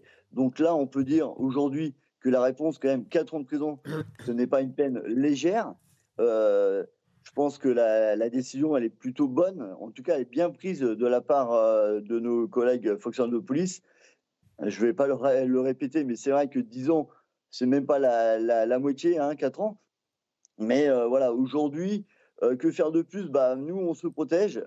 c'est des, des, commissariats auxquels on met des filets anti-projection, on met des caméras, euh, voilà, on, s'équipe de plus en plus avec des tenues anti-feu, tout ça. Mais euh, la, seule réponse vraiment adéquate, c'est la réponse pénale, donc de la prison ferme avec mandat de dépôt, comme il s'est passé hier. Merci beaucoup, Eddie Debost, d'avoir été en liaison avec nous ce matin. Je le rappelle, vous êtes secrétaire régional adjoint Alliance Val-de-Marne. Restez avec nous sur CNews. Dans un instant, c'est l'édito politique de Jonathan Sixou et on va parler des pays européens qui vont devoir faire des économies d'énergie. C'est en tout cas le souhait de Thierry Breton, le commissaire européen au marché intérieur. Et de retour sur le plateau de CNews. Bienvenue si vous nous rejoignez. On va parler maintenant de l'une des conséquences de la guerre en Ukraine, les pays européens qui vont devoir faire, faire des économies d'énergie. Euh, Thierry Breton, le commissaire européen euh, au marché intérieur, l'a rappelé, euh, Jonathan, et des économies, eh bien, il faut en faire dès cet été. Exactement, Olivier. Thierry Breton prend des gants, si je puis dire, pour nous recommander de baisser le chauffage cet hiver de 1, 2, voire 3 degrés. Mais euh, on n'en est pas là puisqu'il fait encore chaud. Alors le commissaire européen nous conseille vivement de faire quoi? Ben, De baisser la climatisation, euh, de ne pas la mettre trop forte, selon ses termes. Euh, ayons un peu chaud cet été, un peu froid cet hiver, mais rassurons-nous, c'est pour la bonne cause puisque c'est la conséquence des sanctions imposées à la Russie. L'Union européenne craint en tout cas, elle, un arrêt total des livraisons de gaz. Et si cela devait arriver, il faut donc que nous puissions compter sur nos stocks et sur notre capacité de produire euh, de l'énergie. C'est dans cette perspective que l'Union européenne, la Commission européenne précisément, euh, recommande une réduction de 15% de notre consommation euh, d'énergie au moins jusqu'au mois de mars prochain, sans quoi des mesures de rationnement de gaz et d'électricité pourraient entrer en vigueur. Thierry Breton veut nous rassurer, ce n'est pas encore une obligation, c'est une recommandation que de baisser le chauffage. Et puis d'ailleurs, pour convaincre les sceptiques, le, le commissaire européen européen donne un exemple assez surprenant, la catastrophe de Fukushima. Il nous donne euh, en exemple les Japonais qui, eux, se sont serrés la ceinture en baissant le chauffage et la climatisation. Mais en matière d'énergie, Jonathan, tous les pays européens ne sont pourtant pas logés à la même enseigne. Eh, exactement, Olivier. La France, par exemple, euh, est nettement moins dépendante du gaz euh, que nos voisins allemands. Le gaz représente pour nous environ 20% de notre consommation, plus de 55% chez nos voisins d'outre-Rhin. La France, qui pouvait s'enorgueillir d'une quasi-indépendance énergétique euh, grâce au nucléaire principalement, paie le prix de la négligence qui a entouré la gestion de cette euh, filière depuis des décennies. Il n'est pas le seul, loin de là, mais Emmanuel Macron euh, porte une part de responsabilité tout de même lorsqu'il était euh, au ministère des Finances. Quant aux Allemands, eh ben, eux, mine de rien, ils pourraient une nouvelle fois tirer leur épingle du jeu, car sanctions ou pas sanctions, ils ne peuvent ou ne veulent couper le robinet de gaz russe. Ils baissent même la TVA à 7% pour permettre aux ménages les plus faibles de continuer de consommer de l'énergie et en France, en somme, c'est un peu l'inverse. Eh ben, euh, on va peut-être bâtir des sanctions pour nos voisins, euh, car notre énergie, nous, on la consomme. Le prix pourrait euh, augmenter au début de l'année 2023, mais cette énergie que l'on produit et consomme, on l'exporte aussi. Rappelez-vous, c'est un devoir de solidarité qu'Emmanuel Macron nous avait rappelé le 14 juillet dernier. L'édito politique de Jonathan Sixou. Merci Jonathan. Tout de suite, l'instant musique, la nouvelle rubrique de cet été, les tubes des années 80. Ce matin, Fabien Lecoeuvre nous fait découvrir ou redécouvrir un titre des Rita Mitsuko. Je suis sûr que vous connaissez Marcia Baila. Et Claire, vous nous emmenez dans le territoire de Belfort ce matin chaud, plus exactement. Donc, ce sont des images qui ont été prises la veille, justement vous montrant donc ce ciel à la fois menaçant, euh, sans doute qui a fait déclencher pas mal d'averses et pourquoi pas avec un coup de tonnerre. Et donc justement pour revenir à la Corse, eh bien c'est une situation qui commence à se calmer hein, progressivement. D'ailleurs, on pourrait bénéficier d'un retour de quelques éclaircies au fil de la journée. En attendant côté ciel, eh bien c'est une nouvelle perturbation qui nous concerne, en tout cas dans un premier temps, un très large quart nord-ouest allant du nord de la Nouvelle-Aquitaine vers les Hauts-de-France. Donc ça sera surtout beaucoup de nuages, ça sera très couvert, principalement quelques ondées qui pourraient circuler vers le littoral de la Manche. Partout ailleurs, c'est pareil, c'est très nuageux, à l'exception de la Méditerranée qui retrouve déjà un ciel beaucoup plus lumineux, mais au prix du Mistral et de la Tramontane qui souffle hein, déjà de manière sensible, 80 km/h dans l'après-midi. Euh, très peu d'évolution et ceci est dû à l'anticyclone qui à nouveau se repositionne en direction de la France. Donc on aura toujours cette perturbation, mais qui aura tendance à faire du surplace, encore de la Bretagne vers les Ardennes avec une petite averse à caractère orageux qui pourra se déclencher au cœur de l'après-midi. Partout ailleurs, ça reste encore très nuageux, mais les éclaircies, en tout cas, deviennent de plus en plus franches et généreuses en direction de la Méditerranée. Pour les températures, eh bien, après le passage des orages, forcément, on perd quelques degrés là encore. 13 hein. degrés, euh, on observera en direction du Massif central, mais déjà 20 degrés au lever du jour du côté de Perpignan. Et donc la chaleur va à nouveau commencer à investir la Méditerranée avec de fortes chaleurs. Forte chaleur, je le rappelle, hein, c'est une fois que le seuil des 30 degrés est dépassé. Ce sera le cas par exemple pour Montpellier ou encore du côté de Marseille. Partout ailleurs, il faudra compter une fourchette entre 24 et 26 degrés en moyenne. 24 degrés pour Paris, 25 degrés à Lille, 23 degrés à Brest et 27 degrés pour la vallée de la Garonne. Il est 7h, bienvenue si vous nous rejoignez sur euh, CNews à la une de l'actualité de ce vendredi 19 août. Au lendemain du terrible orage qui a fait 5 morts et 20 blessés en Corse, deux nouvelles intempéries ont frappé l'île cette nuit. Hier soir, plusieurs campings de Corse du Sud ont été évacués. L'état de catastrophe naturelle pourrait être décrété dès mercredi selon le ministère de l'Intérieur. Le point sur place dans un instant. Trois hommes condamnés à de la prison ferme après l'attaque du commissariat de Vitry-sur-Seine. Tous ont été placés sous mandat de dépôt à l'issue de leur jugement en comparution immédiate. Début août, le poste de police avait été visé par des jets de cocktails Molotov et des tirs de mortier d'artifice. L'assaut avait été minutieusement orchestré, souligne le parquet. Et puis l'homme interpellé après l'attaque contre Salman Rushdie plaide non coupable de tentative de meurtre et d'agression. Il comparaissait hier pour la première fois devant un tribunal de l'État de New York après son inculpation par un grand jury. L'Américain de 24 ans avait été arrêté immédiatement après avoir poignardé à plusieurs reprises l'auteur des versets sataniques. La nuit a donc été agitée une nouvelle fois en Corse où de nouvelles fortes pluies ont traversé l'île. Le bilan des violents orages d'hier matin est monté à 5 morts et plus de 20 blessés. La Corse qui reste toujours en vigilance ce matin, en vigilance orange, pluie, inondation et orage, Marie. Plusieurs campings ont été évacués dans le sud en prévision. Dans le nord, des opérations de relogement sont également en cours. Le ministre de l'Intérieur qui est sur place a participé à une réunion de crise avec le président de la République à distance. Les dernières informations avec notre correspondante sur place en Corse, Christina Luzzi. Une nouvelle nuit d'angoisse euh, ici en Corse après le scénario apocalyptique auquel on a assisté hier matin qui a duré euh, une petite heure avec euh, de la pluie mais surtout, je vous le rappelle, des rafales de vent qui ont atteint 225 km heure par endroit, des valeurs tout à fait exceptionnelles qui n'avaient jamais été observées auparavant. En fait, tout le monde ici a été surpris par la brutalité et par la violence du phénomène d'hier matin. C'est vraiment ce sentiment de surprise qui est dans tous les esprits et il y avait, vous vous en doutez, beaucoup d'angoisse ici hier soir après que Météo France euh, ait annoncé un nouvel épisode orageux parce que euh, tout le monde avait en tête cet épisode dramatique, ces scènes euh, de désolation comparables à celles d'un passage d'ouragan avec des toitures arrachées, des arbres centenaires déracinés. La plupart des bars et des restaurants ont fermé leurs portes avant 21h. Hier soir, les autorités avaient demandé à la population de ne se déplacer qu'en cas d'extrême nécessité. Alors, il est tombé beaucoup de pluie cette nuit en Corse. Le vent a soufflé encore violemment par endroits, mais l'épisode était de moindre intensité est moins dramatique que le précédent. Euh, la vigilance aux orages et aux inondations est toujours active ici jusqu'à 10h ce matin. Alors Claire, pourquoi Météo France n'a pas placé plus tôt la Corse en, en vigilance orange euh, tout simplement parce que nous arrivons aux limites de l'anticipation et les orages restent avant tout un phénomène très complexe qu'on a beaucoup, beaucoup de mal à anticiper puisque ce sont des développements nuageux qui sont de manière verticale et surtout de manière euh, très localisée. Donc certes, hein, nous avons les images satellites et les radars qui nous permettent de voir à peu près les zones orageuses, également de voir une certaine trajectoire lorsque ces orages sont bien organisés.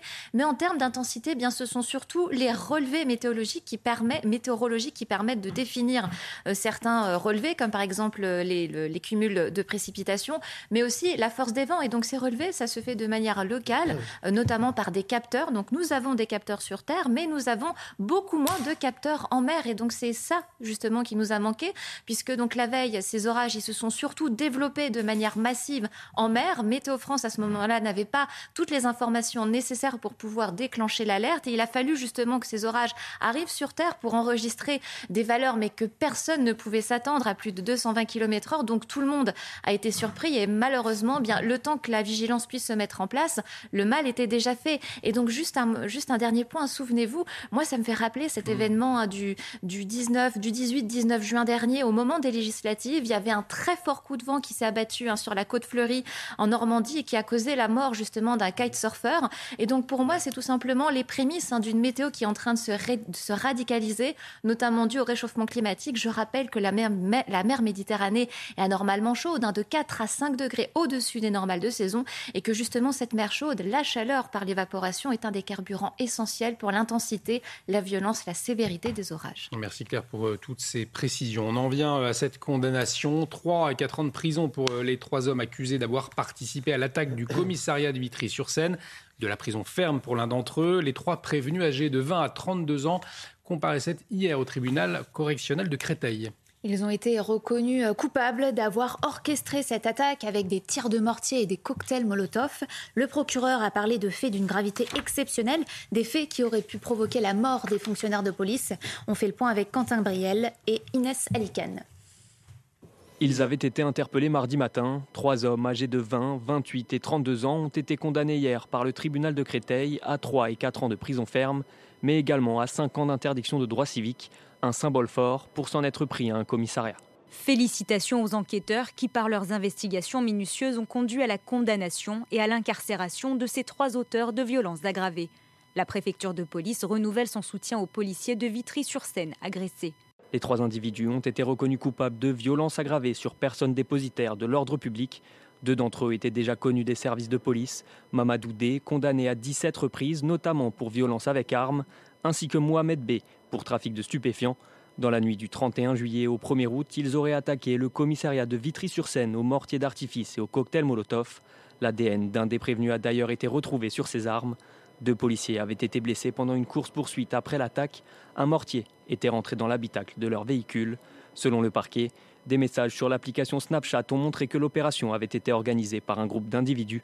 Si la défense n'a pas voulu s'exprimer, les trois hommes ont désormais une dizaine de jours pour faire appel de la décision. L'agresseur présumé de Salman Rushdie a plaidé hier non coupable des faits qui lui sont reprochés. Adi Matar est soupçonné d'avoir tenté d'assassiner l'écrivain britannique de 75 ans. Euh, il y a une semaine, cet Américain d'origine libanaise a comparé devant un tribunal euh, de euh, New York, Marie. Le juge a décidé de le maintenir en détention provisoire sans libération possible. Il risque 30 ans de prison. Les dernières informations avec notre correspondante sur place, Elisabeth Guedel. Comme lors de sa première comparution le week-end dernier, Adi Matar n'a pas dit un mot hier. Il a laissé son avocat plaider non coupable pour lui, non coupable de tentative de meurtre et d'agression à l'arme blanche. Il risque plus de 30 ans de prison. Mais s'il n'a pas parlé au tribunal, le jeune suspect américain d'origine libanaise s'est exprimé en revanche dans la presse tabloïde. Il a accordé 15 minutes d'interview vidéo au New York Post depuis sa prison dans le nord-ouest de l'État de New York. Il s'est dit surpris que Salman Rushdie ait survécu à ses blessures après avoir reçu une dizaine de coups de couteau. Mais ce qui est intéressant, c'est ce qu'il pense de l'écrivain britannique. Hein. Il semble s'être documenté à partir de vidéos de ses conférences regardées sur Internet. Il dit ne pas aimer l'homme qui a, selon lui, attaqué l'islam. Il le trouve malhonnête, mais il avoue n'avoir lu que deux pages des versets sataniques. Dans cette interview, il ne cache pas son admiration pour l'ayatollah Khomeini sans dire pour autant s'il a cherché à exécuter sa fatwa euh, lancée en 1989. Les enquêteurs cherchent toujours à savoir si euh, Adi Matar agit seul ou avec un soutien de l'étranger. Et tout de suite, c'est l'heure de votre chronique sport. Et du tennis pour commencer, Caroline Garcia s'est qualifiée cette nuit pour les quarts de finale du tournoi de Cincinnati. La Française 35e mondiale a battu la Belge Elise Mertens en 2-7, 6-4, 7-5. Ça faisait 4 ans que Caroline Garcia n'avait pas atteint ce stade dans un tournoi WTA 1000. De l'athlétisme également, Marie, avec la finale du 400 mètres haies qui a lieu ce soir à 22h. Oui, tout à fait. Trois Français sont en lice pour une médaille. Wilfried Apio, Ludwig Vaillant et Victor Corollet. Euh, ils ont réalisé les deuxième, quatrième et huitième temps des demi-finales. En soi la perche, les Français Renaud euh, Lavillenie et Thibaut Collet sont qualifiés pour la finale. Ils ont tous les deux sauté 5 mètres 65. Allez, vous restez sur euh, CNews. Dans un instant, on va accueillir euh, notre invitée Cécile Chabot. Euh, la question du féminisme qu'on va aborder avec elle à l'occasion de la sortie de son livre Rachid, homme de lettres aux éditions Écriture. Restez avec nous sur CNews. À tout de suite. Dans un instant, notre invitée Cécile Chabot, auteur de Rachid, homme de lettres aux éditions Écriture, qui vient d'être publié. Mais tout de suite, le rappel des titres avec vous, Marie. Un nouveau témoignage accablant contre Benjamin Mendy. La jeune femme de 20 ans affirme avoir été violée à plusieurs reprises en une nuit il y a deux ans. Un témoignage glaçant qu'a livré la victime présumée au sixième jour du procès du footballeur à Chester en Angleterre. Il aurait tenté euh, d'obtenir son silence après lui avoir subtilisé son téléphone portable. Le tabac et l'alcool figurent en tête des causes de cancer dans le monde. C'est ce que nous révèle une vaste étude publiée aujourd'hui impliquant plusieurs milliers de chercheurs dans le monde. Une première position euh, pour le tabac suivi de l'alcool. Les auteurs insistent sur l'importance d'un diagnostic suffisamment précoce. Après un beluga il y a deux semaines, un phoque a été aperçu dans la Seine avant-hier. L'animal aurait été vu près de Laval, pose Amfreville. Euh, dans l'heure, une colonie de phoques s'est installée sur l'estuaire de la Seine il y a plusieurs années. Cécile Chabot, bonjour. Bonjour. Vous êtes professeur, vous êtes auteur, vous publiez tout juste votre dernier roman, Rachid, homme de lettres, c'est aux, éditions euh, Écriture. C'est en écrivant ce roman que vous penchez sur la question du féminisme. Finalement, avant, euh, vous, n'étiez pas si soucieuse, euh, plus soucieuse que ça, de la question de l'émancipation euh, des femmes. je le disais, vous êtes professeur de français. Peut-être cette première question, vous souhaitez qu'on vous nomme auteur, auteur sans E, et non autrice. Pourtant, quand on évoque le féminisme, on a aussi cette idée d'une écriture différente. Alors, pour quelle raison? Mais écoutez, là, il y a une espèce de flou puisque euh, l'Académie française n'a pas tranché. Donc là, on a, encore le choix. Euh, donc pour moi, euh, moi, j'ai toujours rêvé d'être auteur, sans eux. d'être professeur, oui, être professeur, ça peut être un rêve. Sans eux aussi. Voilà, je, je considère que c'est un statut que, et que je n'ai pas besoin de rajouter un E pour me sentir femme. Vous n'avez pas de doute, je suis bien une femme. tout va bien. Voilà. Donc, donc je suis un auteur, je suis un professeur et je suis une femme. Alors, ça me va très bien comme ça. L'héroïne de votre roman, c'est Rachel, de son vrai nom Marguerite Emery. Elle est née dans le Périgord le 11 février 1860. Elle est morte à Paris le 4 avril 1953. Pourquoi cette femme de lettres française, elle vous a sensibilisé justement sur la question du féminisme? Peut-être parce que justement, elle est allée encore plus loin que moi. Elle, elle ne s'appelle pas auteur, elle se fait appeler homme de lettres. Euh, c'est une femme qui, euh, euh, qui, débarque à Paris de, son Périgord où elle vivait avec une, avec une mère folle, avec un père militaire qui aurait préféré un garçon, qui est adepte de, de, séances de spiritisme. Et quand elle débarque à Paris à 17 ans sur les conseils de Victor Hugo, eh bien, elle n'a elle n'a que sa plume et sa personnalité extrêmement originale pour se faire connaître. Euh, et, d'ailleurs, elle va y arriver. Euh, elle va écrire un roman, euh, un roman sulfureux qui va soit énormément plaire, soit scandaliser. en tout cas, à 24 ans, elle va s'asseoir une réputation. Et, puis, et puis, bon, par la suite, elle va devenir quand même, ce qui n'est pas rien, la patronne du Mercure de France. Donc, c'est une femme qui a compté dans la littérature française et qui a été totalement, qui est totalement tombée dans l'oubli. Voilà, et donc j'ai trouvé euh, intéressant au moment où, où j'ai croisé son nom mhm. euh, de faire des recherches. Et puis, euh, et comme moi je suis toujours dans cette perspective de, voilà, de, de, ramener du savoir dans les manuels, voilà, il y en a certaines qui disent, moi il y a trop d'hommes, alors allez, on déchire les pages. Non, non moi je, je, ne suis pas comme ça. Je me dis, allez, on va, on va chercher le, le, savoir, on l'exhume et on fait découvrir justement des femmes inspirantes. C'est ma vision du féminisme, c'est ma participation au féminisme. Alors justement, euh, euh, quelle réflexion, après avoir écrit ce roman, après avoir découvert euh, Rachid, sur, le féminisme, les mouvements féministes hein, de, notre société aujourd'hui, qu'est-ce qu'il vous évoque? Ça, j'ai toujours eu, avant même que de travailler sur, sur Rachid, j'ai toujours eu mon point de vue là-dessus. Mm. Bon, je, je, je trouve, mais ça, après, c'est chaque. Je, pense qu'il y a plusieurs types de féminisme. Euh, le féminisme actuel, pour moi, est, trop guerrier, trop violent. Celui que vous euh, défendez, c'est lequel? Ah ben, un féminisme plus humaniste qui, euh, qui, qui, qui, ne condamne pas systématiquement l'homme, qui n'est pas systématiquement en train de faire le, de, de, de créer du conflit entre l'homme et la femme et dire voilà l'un est un éternel bourreau l'autre une éternelle victime. Ça ça, ça ne me convient pas. Euh, moi je suis évidemment pour essayer de, vivre euh, bah, avec enfin chacun avec les imperfections de l'autre. Euh, voilà c'est je suis dans, dans, dans, la tolérance dans le dialogue mmh. dans bon même si c'est pas évident hein, mais justement quand on voit le, le, le, parcours de Rachid on se dit voilà au 19e siècle quelle était la, la, la place des femmes dans le dans, dans l'espace public euh, nul. Et moi, aujourd'hui, je suis sur, euh, sur le plateau de, de, de, CNews. Euh, c'est grâce à des femmes comme ça, des femmes comment dire, qui, ont, qui, ont, écrit, qui, qui, se sont battues, que la femme en est là aujourd'hui. Donc voilà, il faut, il faut absolument exhumer des femmes inspirantes. Et, les figures du féminisme actuel, on peut penser à Caroline de Haas, on peut penser à, Alice Coffin, par exemple, c'est leur combat, on le sait, on, les entend, elles sont euh, médiatisées. Pour vous, elles ne servent pas forcément la condition de la femme aujourd'hui C'est ce que vous nous dites? Ma, ma, figure euh, exemplaire, parce que moi, je fonctionne par exemple hein, avec mes élèves, je, hmm. suis dans l'exemple plutôt que dans la critique. Euh, pour moi, c'est Abnous Chalmani. Voilà, c'est c'est vraiment. Euh, Pour quelle raison? C'est une femme que j'admire beaucoup, qui est, euh, qui est dans la tolérance, qui est dans le dialogue, qui, euh, qui aime la langue française, qui n'est pas dans ce mot que je déteste, dans la déconstruction. c'est une femme qui est, qui est constructive, qui est intelligente, qui est cultivée. elle adore Colette, moi aussi. Voilà, je, je me retrouve beaucoup en elle. Vous parliez de, euh, de langue française justement dans quelques jours. Vous faites votre entrée des classes puisque vous êtes professeur de français également au collège notamment. Euh, avec le féminisme, on, se pose aussi euh, la question du débat de l'écriture inclusive. Hein. On, en parle régulièrement.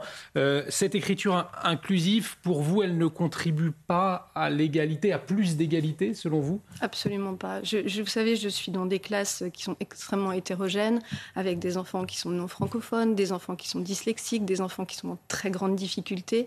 Euh, je vais vous dire avec des points, on n'a jamais rien fait avancer. Hmm. C'est un frein.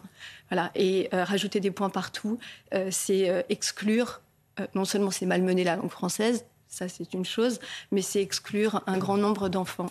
donc je suis évidemment contre, alors contre contre l'écriture inclusive. Est-ce que vous sentez une, une influence Certains dénoncent l'influence woke, hein, notamment dans l'éducation nationale. Euh, l'influence woke, c'est ce projet de société fondé sur la culture dite de l'annulation, la cancel culture. Est-ce que c'est quelque chose, euh, vous observez finalement euh, une certaine influence dans ce sens-là aujourd'hui dans l'éducation nationale en France? Alors, ce qui me désole un peu, c'est qu'évidemment, mes élèves, hein, qui sont hmm évidemment aux premières loges, hein, ils sont tout le temps sur les réseaux. Euh, et puis ils ont, euh, voilà, ils ont entre, entre 11 et 15 ans, ils euh, sont extrêmement malléables, ils entendent des choses comme ça, et, puis ça les, ça les interroge forcément. bon, après, vous savez, je vais vous dire, quand on est dans une salle de classe, on ferme la porte de sa, de sa classe, et je dis pas qu'on raconte un petit peu ce qu'on veut, mais je dirais pour, euh, pour le meilleur et pour le pire, oui. Alors il y a des professeurs qui feront euh, le, le, comment dire le, qui iront dans le sens de cette de cette cancel culture. Euh, moi, j'expliquerai davantage et eh bien que qu'il faut contextualiser. Vous voyez là, à la rentrée, je vais travailler sur sur Tamango avec mes quatrièmes. il est hors de question que j'utilise un autre mot, évidemment entre guillemets, et en leur expliquant ce qu'était la traite négrière. Mmh. Voilà. Euh, je ne vais pas dire euh, la traite des personnes noires, bien sûr que non. Et je leur expliquerai. Et, ce sera justement l'occasion de leur montrer l'évolution, euh, le combat des abolitionnistes. Voilà. Et c'est justement, je trouve, une perspective qui est, qui est, positive. Il y a une tendance à, vouloir un peu effacer l'histoire aussi dans l'éducation nationale aujourd'hui si, on efface l'histoire, on n'en tire pas les leçons. Hmm. je, je, travaille énormément sur des projets mémoriels, sur la Shoah, pour lutter contre l'antisémitisme et le racisme commencer à dire que la Shoah n'a pas existé. Euh, euh, pour lutter, il faut nommer. Et pour, exactement, il faut. C'est pas en, ne nommant pas les choses qu'elles n'existent pas. Nous sommes donc à quelques jours de la rentrée, je le disais, euh, manque de professeurs, malaise de la profession, on l'entend régulièrement. Qu'est-ce que vous attendez de votre nouveau ministre de l'Éducation, Papendiaï? Il a justement été critiqué hein, au début de sa, nomination pour ses, positions woke. Qu'est-ce que vous en attendez? Vous savez, moi, je n'attends rien de personne. Ça fait 23 ans que je suis dans l'éducation nationale. Euh, j'ai publié d'ailleurs un livre l'année dernière à la rentrée. Euh, tu fais quoi dans la vie Prof, c'est celui-là? Oui. Aux éditions euh, Archipel, qu'on verra peut-être. Vous y, et vous, vous qu'est-ce que vous et, et, j'y raconte. Alors euh, voilà, j'ai absolument aucune sensiblerie, aucune mièvrerie. Euh, c'est pas, c'est pas, euh, c'est pas oui oui à l'école, hein, mm. mais j'y explique que on peut être très heureux en tant que professeur, que c'est un métier extrêmement enrichissant et par plusieurs anecdotes qui sont très drôles, mais aussi très tristes, pathétiques, et puis, puis certaines piques qui dénoncent aussi les dysfonctionnements du système. Eh bien, je, je, je dresse un portrait euh, de, bah, des classes, euh, des professeurs, des parents. Euh, c'est un, ouvrage qui a été très bien accueilli. Vous savez, là encore une fois, c'est pareil, on, peut, on peut passer son temps à faire des grèves, à dire qu'on n'est pas content, mais tous les matins, il faut aller au front, il faut se mettre devant les élèves et voilà. Donc, évidemment, il y a plein de choses qui vont pas. Bon, bah, moi, je, j'y vais et puis j'essaie de faire au mieux avec, euh, avec les maigres moyens, avec, euh, tout, ce qui ne, tout ce qui ne fonctionne pas. Vous allez aborder la question d'égalité euh, homme-femme avec vos élèves. Si oui, de quelle manière vous le faites? Je vais leur parler de mon livre. Bien sûr. Non, mais je, je, vous savez, bah, j'ai des, valeurs, j'ai une fille moi-même euh, et je vais euh, leur expliquer de quelle façon on obtient le respect et je vais leur donner, je vais leur expliquer que moi je suis là en tant que professeur, professeur de français, pour leur donner tous les outils et pas les armes, mais tous les outils pour essayer bah, d'évoluer au mieux dans cette société qui n'est pas évidente. Merci beaucoup Cécile Chabot d'avoir accepté notre invitation euh, ce matin sur CNews. Je le rappelle, euh, vous publiez Rachilde, homme de lettres aux éditions Écriture. Vous êtes également euh, professeur de français. Et on poursuit la matinale avec vous, Eric, et l'économie et ce constat inquiétant pour le roi des fromages français, le camembert, qui est en passe d'être détrôné par les fromages étrangers. Vous savez lesquels, hein, Eric oui, alors c'est intéressant de voir l'étude Agrimaire hein, qui euh, regarde les tendances de consommation. Euh, et, là, effectivement, le camembert, qui a longtemps été le fromage préféré des Français, déjà il était passé derrière euh. Et qu'est-ce qu'on s'aperçoit? Eh bien, c'est que les, ventes vraiment ont chuté considérablement. Vous allez voir le chiffre, le camembert, euh, en l'espace de 5 ans, vous voyez, les consommations euh, a baissé de 18%, alors que dans le même temps, la mozzarella italienne et la raclette, alors raclette française, plus 43%. Pourquoi je vous donne ces chiffres? Parce qu'il y a un phénomène nouveau qui apparaît. Vous voyez, le camembert peut-être n'a pas su s'adapter aux besoins euh, des consommateurs. C'est un fromage assez cher en général chez le fromager. Il est entre 7 et 10 euros quand ils sont bons. dans la grande distribution, c'est beaucoup moins cher, bien sûr mais surtout, il apparaît sur les plateaux. C'est un, fromage, j'allais dire, raffiné. Il faut qu'il soit bon pour qu'on le consomme. Alors que, euh, concernant la mozzarella, elle fait partie maintenant des ingrédients euh, de consommation courante. On la met dans des tomates. Euh, on peut l'emmener aussi en pique-nique. D'ailleurs, c'est pareil pour la raclette dont je parlais, qui apparaît maintenant dans les burgers, dans les croque-monsieur, et aussi, bien sûr, facile à croquer dans, dans les pique-niques. Alors, je terminerai par un point. les rentrées d'argent pour le camembert, chute. C'est ça qui est important, alors que la mozzarella, elle, se met à, grimper en termes de rentrée d'argent pour les producteurs. Et puis, surtout, le camembert n'a pas su se protéger. J'ai découvert qu'il a fallu attendre 2021, c'est-à-dire l'an dernier, pour qu'il y ait une, appellation d'origine protégée. Sinon, mais vous avez des camemberts qui sont faits au Japon, en Chine, à l'étranger.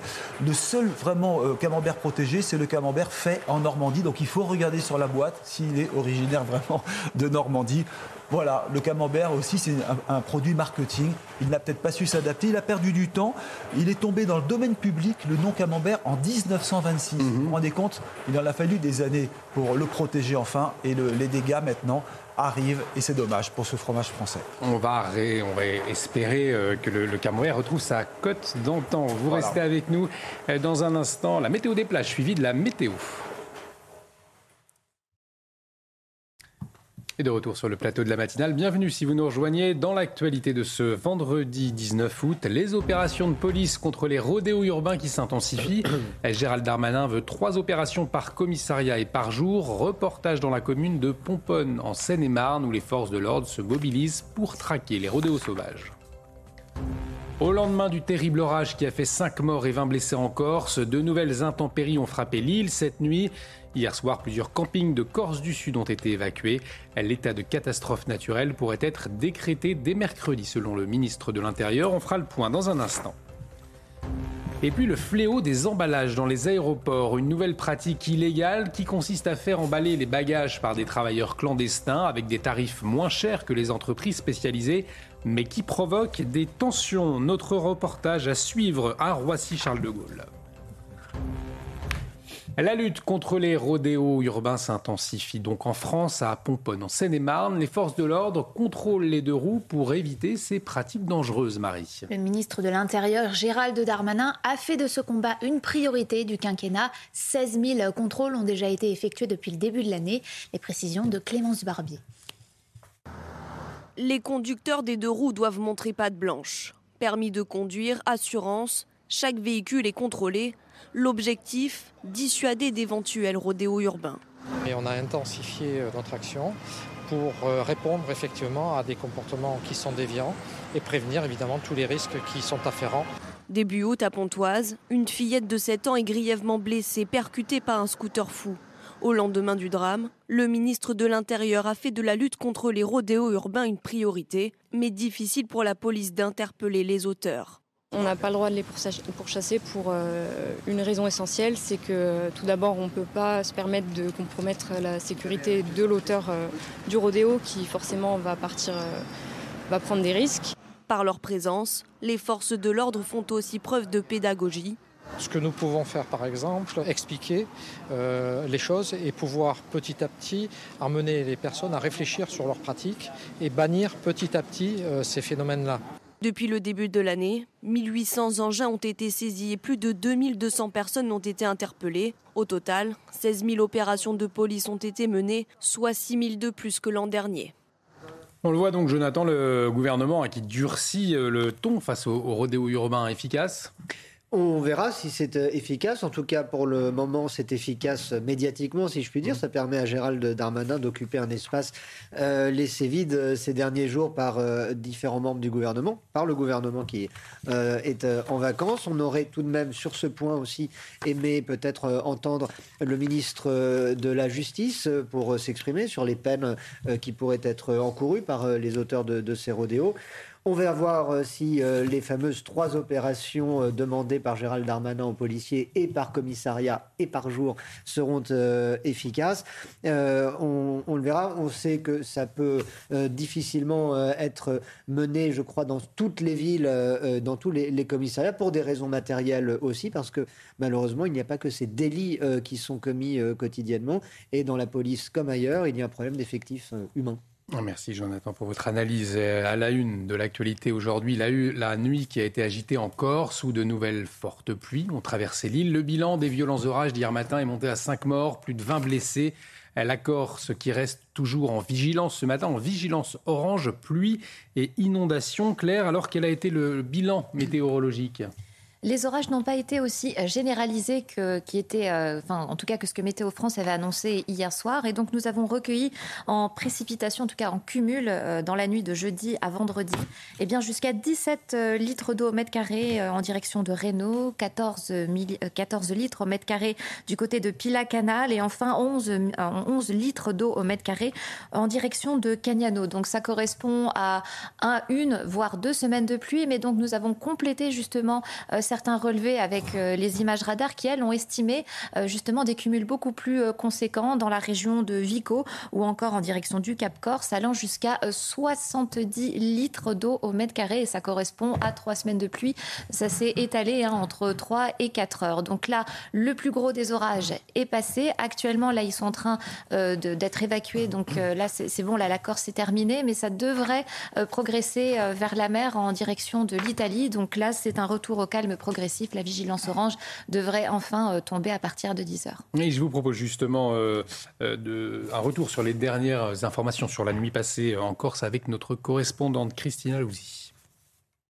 Une nouvelle nuit d'angoisse euh, ici en Corse après le scénario apocalyptique auquel on a assisté hier matin qui a duré euh, une petite heure avec euh, de la pluie mais surtout, je vous le rappelle, des rafales de vent qui ont atteint 225 km heure par endroit, des valeurs tout à fait exceptionnelles qui n'avaient jamais été observées auparavant. En fait, tout le monde ici a été surpris par la brutalité et par la violence du phénomène d'hier matin. C'est vraiment ce sentiment de surprise qui est dans tous les esprits. Et il y avait, vous vous en doutez, beaucoup d'angoisse ici hier soir après que Météo France euh, ait annoncé un nouvel épisode orageux parce que euh, tout le monde avait en tête cet épisode dramatique, ces scènes euh, de désolation comparables à celles d'un passage d'ouragan avec des toitures arrachées, des arbres centenaires déracinés. La plupart des bars et des restaurants ont fermé leurs portes avant 21h. Hier soir, les autorités avaient demandé à la population de ne se déplacer qu'en cas d'extrême nécessité. Alors, il est tombé beaucoup de pluie cette nuit en Corse. Le vent a soufflé encore violemment par endroits, mais l'épisode était de moindre intensité moins dramatique que le précédent. Euh, la vigilance aux orages et aux inondations est toujours active ici jusqu'à 10h ce matin. Le parc naturel de la Serra au Portugal a été totalement ravagé par euh, les flammes. 25 000 hectares de ce parc reconnu par l'UNESCO sont déjà partis en fumée, Marie. L'incendie est désormais maîtrisé, mais rien n'est gagné. Les 1000 pompiers sur place vont devoir continuer leur travail acharné car le feu pourrait repartir à certains endroits. Cet incendie est le plus important de cet été au Portugal. Et on en vient à cette nouvelle pratique illégale à laquelle est confronté l'aéroport Roissy-Charles de Gaulle. Des travailleurs clandestins proposent d'emballer vos bagages pour 10 euros. Le tarif est moins cher que l'entreprise spécialisée à l'aéroport euh, qui demande, elle, de 13 à 25 euros. Cette concurrence crée des tensions dans l'aéroport. Elle représente un manque à gagner pour les salariés. Reportage de Maxime Lavandier et Sacha Robin. Film plastique à la main, ils ne se cachent pas pour offrir leur service. Des emballeurs clandestins, comme cet homme à la chemise bleue sur ces images, proposent aux voyageurs de filmer leurs valises. Paiement liquide, transactions négociées, tous les moyens sont bons pour inciter les voyageurs. Ils viennent carrément euh, dans notre, euh, dans notre lieu de travail pour nous prendre des clients. Ils leur parlent tout doucement à l'oreille. Ils leur disent que nous, on est trop cher, qu'on est à 18 euros et qu'eux, ils sont à 10 euros ou 5 euros. Une situation qui agace les employés de la société Bagvrap, seule société habilitée au sein de l'aéroport à filmer de plastique les valises. Un réel manque à gagner pour ces emballeurs. On en perd beaucoup, beaucoup, beaucoup, beaucoup. Parce que quand les gens, entendent que c'est beaucoup moins cher que 18 euros, c'est sûr que ça les intéresse. Ça peut aller entre 80 et 150 bagages par journée. Comptez entre 13 et 25 euros pour un emballage certifié, contre 10 euros pour ce service illégal. Emballés dans des films alimentaires, ces valises peuvent vous être refusées par la compagnie aérienne ou les bagagistes. L'an dernier, Un des salariés de Babwrap a porté plainte pour une agression de la part d'un emballeur clandestin. Jonathan, une, une réaction, ces, ces, travailleurs clandestins, c'est vrai qu'on peut s'interroger comment euh, se fait-il qu'ils puissent euh, opérer sans contrôle? Euh, C'est le, le, commentaire que nous mmh. faisions. Deux points. Euh, on est marqué d'abord par l'impunité qui est, est euh, qui se retrouve euh, un peu partout sur notre territoire, jusque dans un, un aéroport mmh. qui est un lieu clos, qui est un lieu hyper sécurisé, qui est un lieu euh, euh, filmé par des centaines de caméras de vidéosurveillance. Donc il est facile de pouvoir repérer un individu qui commettrait un méfait quel qu'il soit. C'est très étonnant de voir que ces individus, travailleurs clandestins, puissent ainsi œuvrer à la barbe de, de, tout le monde. Et puis ensuite, on, on en parlait avec Claire, c'est l'aberration écologique que représente encore cette pratique d'emballage mmh. euh, dans du film plastique. Euh, on voit les quantités euh, effarantes de, de, de, plastique que chaque valise nécessite. Il y a sûrement une autre façon de, de, sécuriser des, des bagages qui restent à, à trouver. Des, des, des cadenas, par exemple, je ne sais pas, il y en avait dans le temps.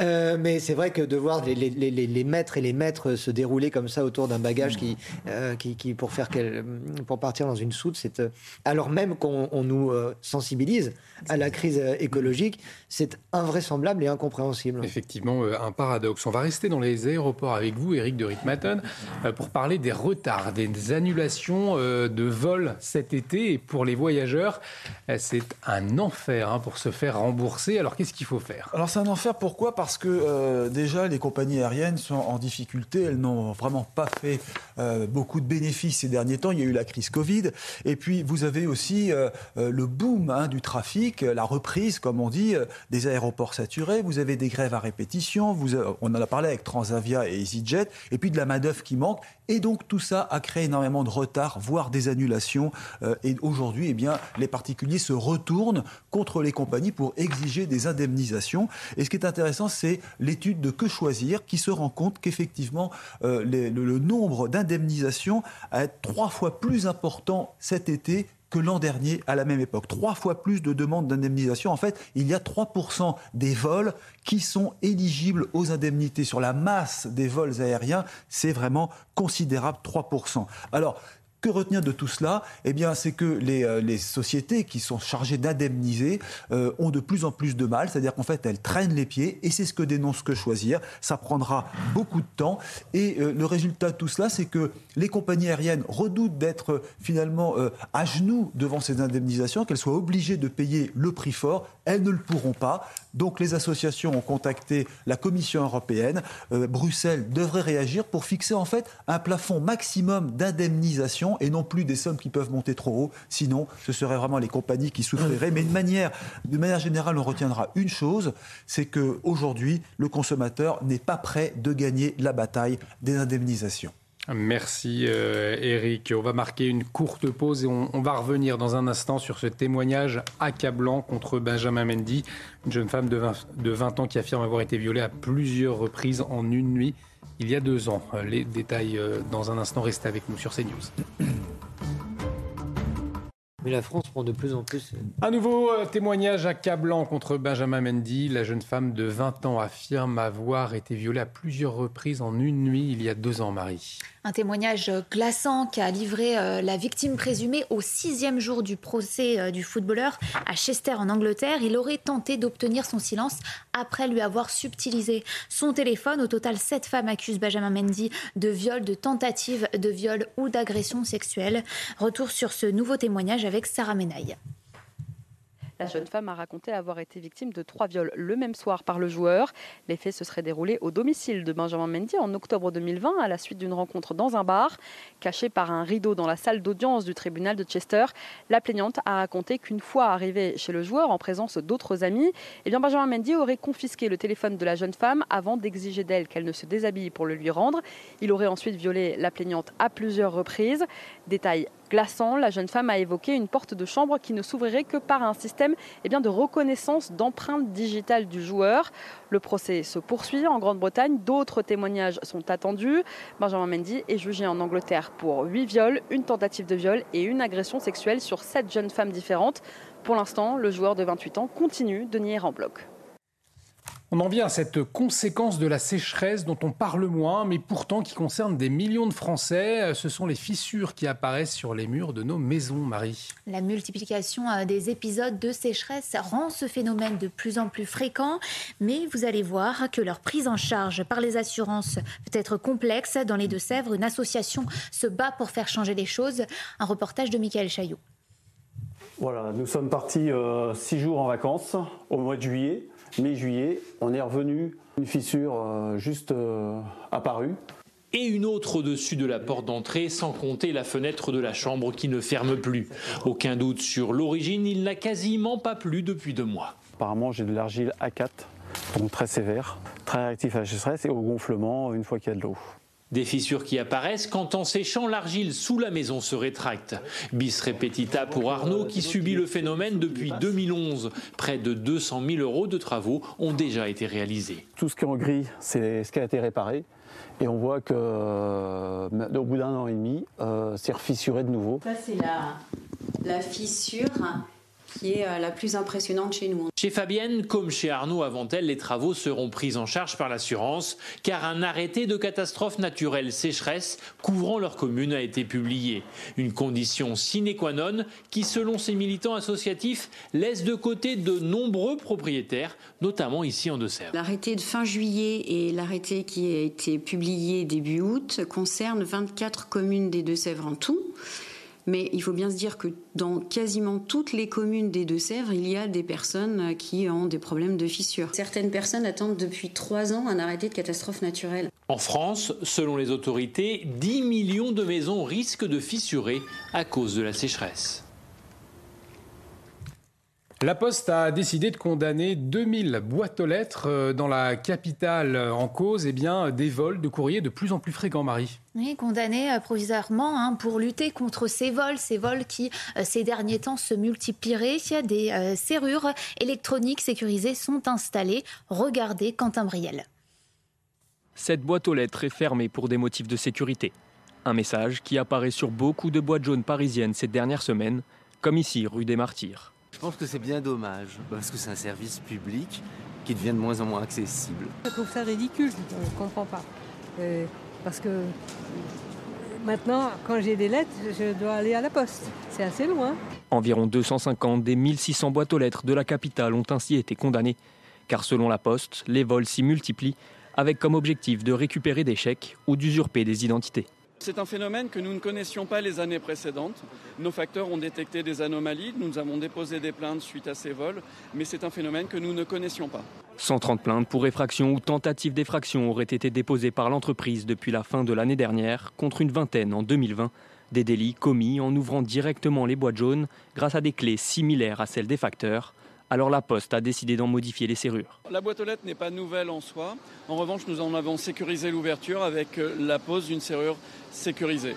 Plus de 1000 boîtes aux lettres ont déjà été équipées d'une ouverture électronique similaire, sans clé. Celles toujours condamnées devraient rouvrir d'ici la fin de l'année 2022.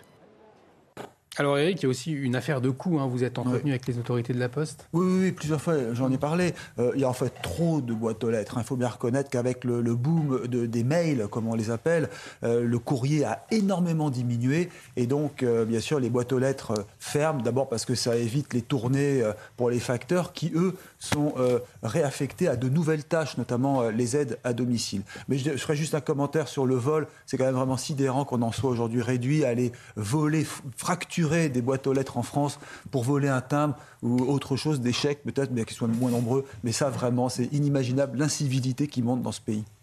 Euh, merci. Euh, Eric, huit jours après la mort d'un beluga euh, dans la Seine, on voulait vous montrer ces belles images. Ce matin, environ 55 000 belugas migrent tous les étés des eaux arctiques vers la baie d'Hudson, c'est au Canada, Marie. Cet estuaire permet aux animaux de mettre bas en toute tranquillité, mais cette zone du globe se réchauffe 3 à 4 fois plus vite que les autres parties de la Terre. L'habitat de ces petites baleines est donc mis en danger. Écoutez à ce sujet un scientifique spécialiste des belugas.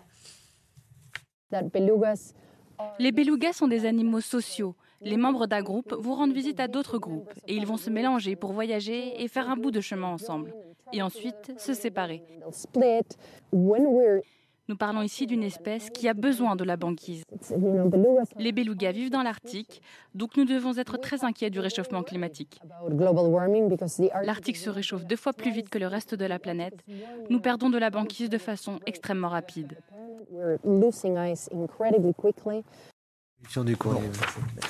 Dans un instant, euh, on va parler économie avec vous, Eric euh, de Ritmaten. On va se pencher sur la démission dans les entreprises. C'est un phénomène nouveau, mais tout de suite, c'est le rappel des titres euh, avec vous, Marie. 3 à 4 ans de prison pour les hommes accusés d'avoir participé à l'attaque du commissariat de Vitry-sur-Seine. De la prison ferme pour l'un d'entre eux, les trois prévenus âgés de 20 à 32 ans comparaissaient hier au tribunal correctionnel de Créteil. Ils ont été reconnus coupables d'avoir orchestré cette attaque avec des tirs de mortier et des cocktails Molotov. Ils sont de plus en plus nombreux à risquer leur vie pour traverser la Manche et tenter d'obtenir l'asile en Angleterre. Plus de 250 migrants ces quatre derniers jours ont été secourus et cette augmentation, elle se constate depuis le début de l'année. Plus de 18 000 migrants ont tenté de rejoindre le Royaume-Uni. C'est 50% de plus que l'année dernière. Un maillot de Michael Jordan vendu aux enchères pour 3 à 5 millions de dollars. Un maillot rouge flanqué du numéro 23 et porté par la légende du basket lors de sa dernière saison euh, avec les Chicago Bulls. La vente aura lieu à New York du 6 au 14 septembre. L'édito écho avec vous, Eric de Ritmaten, on va se pencher sur un phénomène nouveau, la démission dans les entreprises, un niveau historique. Mais comment l'expliquer, Eric? C'était un phénomène qui était américain, la démission. Euh, vous savez, vous avez pratiquement chaque année 4 millions et demi d'Américains qui remettent leur démission ben voilà, maintenant, ça commence à gagner la France. Alors, pas dans ses proportions, bien sûr, mais c'est vrai que la France avait plutôt la tradition de garder ses salariés. Euh, on ne lâche pas la proie pour l'ombre, comme on dit, donc on restait tranquillement dans son entreprise. Là, c'est vraiment en voie de se terminer. D'ailleurs, c'est la DARES, hein, qui est l'Institut de la statistique du ministère du Travail, qui le dit. Euh, c'est un record. Vous avez eu, au premier trimestre 2022, 520 000 démissions, dont 470 000 CDI. Et ça, c'est un chiffre qui a retenu mon attention. Pourquoi? Parce que vous avez plusieurs raisons. D'abord, la pénurie de main-d'œuvre fait qu'il y a de plus en plus de jobs ouverts. On peut changer de travail pour gagner plus et peut-être même avoir des exigences plus élevées. Euh, par exemple, travailler plus près de chez soi ou avoir des avantages en nature. Et puis, euh, deuxièmement, le Covid est passé par là. Et lorsque vous avez deux ans euh, de période comme la période Covid, on se pose des questions. On veut démissionner pour changer tout simplement de région, pour se mettre au vert dans certains cas, ou parfois créer son entreprise. Et là, je touche euh, du, doigt un point important. Vous savez que le gouvernement actuel a mis au point une indemnité d'émission. Et ça, ça a commencé à changer les choses. Vous pouvez démissionner de votre travail, créer votre entreprise et conserver une couverture sociale. On retrouve là la générosité de la France qui permet en fait de prendre des risques sans trop prendre de risques, si je puis dire. Alors, je terminerai par un point. Euh, c'est possible aussi en France parce que vous avez un taux d'emploi extrêmement faible. C'est quoi le taux d'emploi? C'est la masse de Français au travail. C'est un pourcentage. Vous voyez, chez les 20-64 ans, il n'y a que 65% des Français qui sont au travail, alors qu'en Allemagne, on est à 76%. Et ce faible taux d'emploi fait qu'il y a énormément d'opportunités. Et je ne parle même pas des pénuries de main-d'œuvre actuellement. C'est relativement facile de changer d'emploi pour gagner plus et donc euh, se redéployer sur un nouveau métier. Je terminerai par un point finalement, beaucoup de personnes sont débauchées hein, par des entreprises. Euh, donc maintenant, on n'hésite pas à accepter un nouveau poste. Mais c'est que c'est aussi peut-être plutôt sain de changer d'emploi. Vous savez, quand on bouge, quand on prend des risques, quand on se met en danger, eh bien, ça désorganise peut-être l'entreprise, mais ça permet aussi de se redéployer et ça permet aussi de faire avancer la société parce que plus on prend de risques, plus on se remet en cause, eh bien, plus les choses évoluent et c'est là qu'on donne le meilleur de soi-même quand on arrive dans un nouvel emploi. L'édito écho d'Éric de Ritmaten. Bonjour Jérôme Béglé. Bonjour Olivier. Directeur général de la rédaction Le Journal du Dimanche. Dans un instant, votre édito euh, politique, manque de policiers, service public, peu efficace, paperasserie. Vous allez nous éclairer. On marque une pause à tout de suite sur CNews. Politique de Jérôme Béglé tout de suite. Bonjour Jérôme. Manque de policiers, services publics peu efficace, paperasserie, fonction publique pléthorique. Les Français se demandent à quoi sert l'État aujourd'hui. Pouvez-vous les éclairer Jérôme? Alors nous payons des impôts, beaucoup, trop sans doute. La France compte plus de 5,6 millions de fonctionnaires, c'est un million de plus depuis 23 ans, et les Français ne se sentent pas en sécurité, pas protégés, et fustigent euh, tantôt le trop d'État et tantôt le manque d'État. Mais où donc a disparu cette autorité autrefois crainte et respectée? Alors, l'État et ses représentants sont pourtant utiles dans au moins deux situations. Euh, quand un malheur arrive, quand un drame national arrive, euh, un préfet, un ministre, parfois le président de la République se déplace. C'est le sens de la visite depuis hier encore ce matin de Gérald Darmanin en Corse. Les intempéries ont ravagé l'île, on dénombre pas moins de 5 morts, enfin au moins 5 morts, et l'État est là pour se porter au chevet des victimes, de leurs familles, et montrer que la solidarité euh, n'est pas un vain mot. Quelles que soient les circonstances, quelles que soient les époques, cette sollicitude est toujours de bonne aloi être consolé, écouté, parfois entendu par le ministre de l'Intérieur, savoir le sentiment que l'on n'est pas seul, que notre malheur est pris en compte. Bref, que l'État existe. Cela peut sembler symbolique, mais ce sont des gestes qui sont très appréciés. Idem quand le même Darmanin se rend la semaine dernière aux côtés des pompiers en Gironde pour leur signifier qu'ils ne travaillent pas pour rien, qu'il y a une autorité et un chef qui les soutient et les remercie. Dernier atout de ces déplacements express, il souligne la gravité d'une situation. Alors vous avez parlé de deux situations dans lesquelles l'État montrait son utilité. Quelle est la seconde? Bah, Reconnaissons-le, l'État, l'État français est très très très généreux. Aide médicale d'État, subventions tout genre, revenu minimum, allocation familiale, APL, aide publique au logement, dégrèvement de TVA, prêt à taux zéro, RMI, etc., etc. On ne compte plus ce qu'on appelle les revenus de transfert, c'est-à-dire des petits ruisseaux qui sont conçus pour arrondir les fins de mois des contribuables ou les aider quand ils sont dans une mauvaise passe. Euh, et plus spectaculaire encore, ce sont les aides que l'État accorde au lendemain d'une catastrophe naturelle, d'un fait climatique, d'une tragédie. Là aussi, c'est un trait, certains diront un travers français. Après avoir séché des larmes, un ministre sort son carnet de chèques et distribue de l'argent. Il montre donc que l'État est encore protecteur. Cette mauvaise habitude a été rendue possible grâce à un niveau très élevé des prélèvements fiscaux. Dans notre pays, il tourne autour de 45%. Sur 100 euros produits, l'État en récupère à peu près 45, et ça depuis une bonne dizaine d'années. Ce qui lui laisse donc tout le loisir d'être euh, généreux, d'arroser pour de bonnes et parfois de moins bonnes raisons nos concitoyens. Mais ça crée aussi des réflexes euh, fort peu louables. Sécheresse, inondation, mauvaise récolte, incendie, payeurs ou clients indélicats. La plupart des victimes savent que, au bout de leur complainte, il y a le ministère du Budget qui, de bonne ou de mauvaise grâce, finira par les indemniser. Pour finir, je ne résiste pas au plaisir de vous citer une phrase extraordinaire de regretter Maurice Druon quand il était ministre des Affaires culturelles dans le gouvernement Mesmer en mai 73, dont le président était donc Georges Pompidou. Les gens qui viennent à la porte de ce ministère avec une sébile dans une main et un cocktail Molotov dans l'autre devront choisir. Elle n'a pas pris une ride, cette phrase, et résume bien le rapport dysfonctionnel entre nos citoyens et l'État. On le critique sans cesse pour son omniprésence, mais on lui demande toujours plus. Hmm. C'était l'édito politique de Jérôme Béglé. Merci Jérôme. Sans transition, tout de suite, c'est la météo. Et de retour sur le plateau de la matinale, bienvenue si vous nous rejoignez à la une de l'actualité de ce vendredi 19 août. Au lendemain du terrible orage qui a fait 5 morts et 20 blessés en Corse, de nouvelles intempéries ont frappé l'île cette nuit. Hier soir, plusieurs campings de Corse du Sud ont été évacués. L'état de catastrophe naturelle pourrait être décrété dès mercredi, selon le ministre de l'Intérieur. On fera le point dans un instant. Trois hommes condamnés à de la prison ferme après l'attaque du commissariat de Vitry-sur-Seine. Tous ont été placés sous mandat de dépôt à l'issue de leur jugement en comparution immédiate. Début août, le poste de police avait été visé par des jets de cocktails Molotov et des tirs de mortier d'artifice. L'assaut avait été minutieusement orchestré, souligne le parquet. Et puis l'homme interpellé après l'attaque contre Salman Rushdie plaide non coupable de tentative de meurtre et d'agression. Il comparaissait hier pour la première fois devant un tribunal de l'État de New York après son inculpation par un grand jury. L'Américain de 24 ans avait été arrêté immédiatement après avoir poignardé à plusieurs reprises l'auteur des versets sataniques.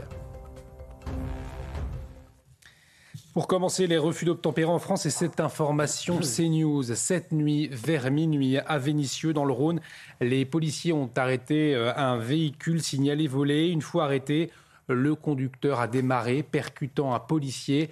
Les forces de l'ordre ont fait usage de leurs armes. Le conducteur du véhicule a été touché à la tête, le passager touché au cœur est décédé. On y reviendra euh, bien évidemment euh, tout au long de la journée sur CNews. La nuit a donc été agitée hein, en Corse où de nouvelles fortes pluies ont traversé l'île. Le bilan des violents orages d'hier matin est monté à 5 morts et plus de 20 blessés. La Corse, euh, toujours en vigilance ce matin, vigilance orange, pluie, inondation et euh, orage, Marie. Plusieurs campings dans le sud ont été évacués en prévision. Dans le nord, des opérations de relogement sont également en cours. Le ministre de l'Intérieur, euh, qui est sur place, a participé à une réunion de crise avec le président de la République à distance. Les précisions de Clémence Barbier.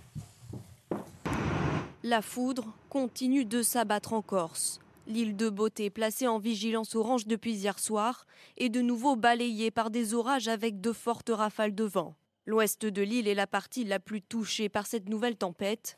Météo France prévoit jusqu'à 70 mm de pluie localement. L'agence met également en garde contre des trombes marines et des phénomènes tourbillonnaires sur le littoral. 5400 personnes hébergées dans les campings les plus exposés en Haute-Corse ont été mises en sécurité, car la tempête d'hier matin a été meurtrière. Cinq personnes ont perdu la vie, dont deux en mer. Dans l'après-midi, le ministre de l'Intérieur s'est rendu au chevet des sinistrés dans le camping de Sagone en Corse du Sud. Ce matin, Gérald Darmanin est attendu à 10h à Calvi en Haute-Corse pour faire le point sur la situation.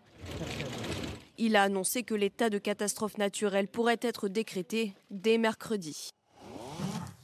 Alors Claire, pourquoi Météo France n'a pas placé plus tôt la Corse en vigilance orange? Tout simplement parce que nous arrivons aux limites de ce qu'est l'anticipation. Et donc je rappelle que les orages sont des phénomènes qui sont à la fois très complexes, mais aussi eh bien, euh, difficiles à, malheureusement euh, anticiper, notamment par euh, leur violence. C'était le cas par exemple donc hier. Ce qui s'est passé, c'est que oui, nous avons des images satellites, oui, nous avons des radars qui permettent justement donc de définir des zones orageuses, qui permettent aussi de définir leur trajectoire lorsque ces orages y sont organisés. Mais en termes d'intensité, eh bien c'est beaucoup plus compliqué car ce sont les mesures, les relevés donc par les capteurs qui permettent de le déterminer. Le problème, c'est que ces orages, ils se sont développés en mer Méditerranée. En mer Méditerranée, nous avons très peu de bouées météorologiques avec les capteurs en question qui permettent donc de mesurer et les cumuls de pluie et les fortes rafales de vent. Donc, il a fallu attendre que ces orages eh bien, euh, touchent la terre ferme pour enfin pouvoir évaluer justement l'intensité des vents. Et à la surprise de tout le monde, personne ne pouvait s'imaginer avoir euh, des, valeurs aussi catastrophiques, hein, jusqu'à 200 km/h. Et donc, quand l'alerte a été euh, donc en urgence, bien le mal était euh, déjà fait. Et donc euh, moi, ça me rappelle en tout cas un événement, hein, celui des législatives le 18-19 euh, juin dernier, où justement en Normandie, eh bien il y a des lames de vent qui ont complètement provoqué la mort d'un kitesurfer hein, au large de la côte fleurie. Eh bien, en tout cas pour moi, cela montre tout simplement les prémices hein, vraiment du réchauffement climatique, puisque là la mer Méditerranée elle est actuellement très chaude, de 4 à 5 degrés au-dessus des normales de saison. Il faut savoir eh bien que la vapeur d'eau est un catalyseur et c'est même un facteur aggravé avant dans la violence des orages. Et donc pour moi, c'est tout simplement euh, une illustration parfaite hein, du réchauffement climatique que nous sommes en train de, vivre actuellement. Jonathan, euh, une polémique donc euh, autour du, système d'alerte. En tout cas, l'exécutif, on l'a vu, très mobilisé ces dernières heures. L'exécutif est, mobilisé, c'est une catastrophe naturelle, comme le rappelle Claire. Donc, évidemment, on ne va pas imputer à l'État une responsabilité qui, qui, qui, ne lui revient absolument mm. pas. là où le, le gouvernement va être euh, attendu. C'est là où le ministre de l'Intérieur, pour être précis, Gérald Darmanin, est attendu. Euh, il y est depuis, depuis hier parce que s'il y a eu effectivement des impossibilités d'anticipation, l'État est là pour indemniser. On en parlait avec euh, Jérôme Béglé tout, à l'heure, mais effectivement, et heureusement que l'État est là pour indemniser les entreprises et, les personnes particulières, les, les, les privés c'est le rôle de l'État aussi, malgré tout, et quoi qu'on dit, euh, d'être euh, au chevet euh, des blessés, d'être auprès des commerçants sinistrés, auprès des habitants qui ont pu perdre leur maison, etc. C'est aussi l'État doit être aussi présent, et c'est ce que fait Gérald Darmanin depuis depuis hier. Il le fait encore tout à l'heure. on sait que la France sait être présente moralement et financièrement quand c'est nécessaire. Et les violents orages qui n'épargnent pas non plus nos voisins italiens. Hier, euh, deux personnes sont mortes en Toscane, un homme et euh, une femme mariée. Les deux personnes ont été euh, tuées par des chutes d'arbres selon les médias locaux. Une cinquantaine de blessés sont à déplorer. Quatre personnes ont été transportées d'urgence à l'hôpital après qu'un toit se soit écrasé sur leur voiture à Barga. Ces condamnations à présent, 3 à 4 ans de prison pour les trois hommes accusés d'avoir participé à l'attaque du commissariat de Vitry-sur-Seine. De la prison ferme pour l'un d'entre eux. Les trois prévenus âgés de 20 à 32 ans comparaissaient hier au tribunal correctionnel de Créteil. Ils ont été reconnus coupables d'avoir orchestré cette attaque avec des tirs de mortier et des cocktails Molotov. Le procureur a parlé de faits d'une gravité exceptionnelle, des faits qui auraient pu provoquer la mort des fonctionnaires de police Quentin Breguel et Inès Alicane. Ils avaient été interpellés mardi matin. Trois hommes âgés de 20, 28 et 32 ans ont été condamnés hier par le tribunal de Créteil à 3 et 4 ans de prison ferme, mais également à 5 ans d'interdiction de droits civiques un symbole fort pour s'en être pris à un commissariat. Félicitations aux enquêteurs qui, par leurs investigations minutieuses, ont conduit à la condamnation et à l'incarcération de ces trois auteurs de violences aggravées. La préfecture de police renouvelle son soutien aux policiers de Vitry-sur-Seine agressés. Les trois individus ont été reconnus coupables de violences aggravées sur personnes dépositaires de l'ordre public. Deux d'entre eux étaient déjà connus des services de police. Mamadou D, condamné à 17 reprises, notamment pour violence avec armes, ainsi que Mohamed B, pour trafic de stupéfiants. Dans la nuit du 31 juillet au 1er août, ils auraient attaqué le commissariat de Vitry-sur-Seine au mortier d'artifice et au cocktail Molotov. L'ADN d'un des prévenus a d'ailleurs été retrouvé sur ses armes. Deux policiers avaient été blessés pendant une course-poursuite après l'attaque. Un mortier était rentré dans l'habitacle de leur véhicule. Selon le parquet, des messages sur l'application Snapchat ont montré que l'opération avait été organisée par un groupe d'individus. Si la défense n'a pas voulu s'exprimer, les trois hommes ont désormais une dizaine de jours pour faire appel de la décision. Alors, Jonathan, le code pénal prévoit 10 ans de prison hein, pour, ces faits, 3 à 4 ans de prison ferme. Euh, pour autant, c'est une, une, réponse euh, juste, euh, selon vous? C'est une réponse juste, puisque le droit le prévoit. si ces individus font les peines jusqu'au bout, ce sera déjà ça de fait, si vous me permettez l'expression. Mais ça ne va pas changer autre chose, malheureusement. et l'autre chose, c'est la mentalité. Ces individus arrêtés ont une vingtaine d'années. On sait que d'autres attaquants du commissariat euh, frisaient la trentaine. Que faire euh, quand vous avez des individus qui, à 30 ans, attaquent un commissariat de police? Quelle est la, euh, mentalité d'une telle personne? Quel est son rôle dans la société? Euh, Et tout cela, ce ne sont pas des peines de prison, malheureusement, qui vont pouvoir arranger les choses, d'autant qu'on sait qu'aujourd'hui, la prison équivaut à un super stage en radicalisation dans tous les domaines que ce soit. Et il y aurait urgemment à mener une réforme pénitentiaire des séjours euh, d'incarcération derrière les barreaux euh, pour que une fois sorties de prison, les personnes qui ont euh, suivi leur peine puissent se réinsérer dans la société et devenir des, citoyens comme les autres. Direction les États-Unis à présent, où l'agresseur présumé de Salman Rushdie a plaidé hier non coupable des faits qui lui sont reprochés. Adi Matar est soupçonné d'avoir tenté d'assassiner l'écrivain britannique de 75 ans. C'était il y a une semaine, Marie. Cet Américain d'origine libanaise a comparu devant un tribunal de New York. Le juge a décidé de le maintenir en détention provisoire sans libération possible. Il risque 30 ans de prison. Les dernières informations avec notre correspondante aux États-Unis, Elisabeth Guettel.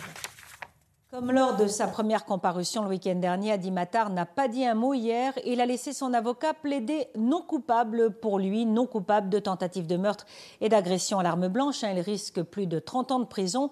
Mais s'il n'a pas parlé au tribunal, le jeune suspect américain d'origine libanaise s'est exprimé en revanche dans la presse tabloïde. Il a accordé 15 minutes d'interview vidéo au New York Post depuis sa prison dans le nord-ouest de l'État de New York.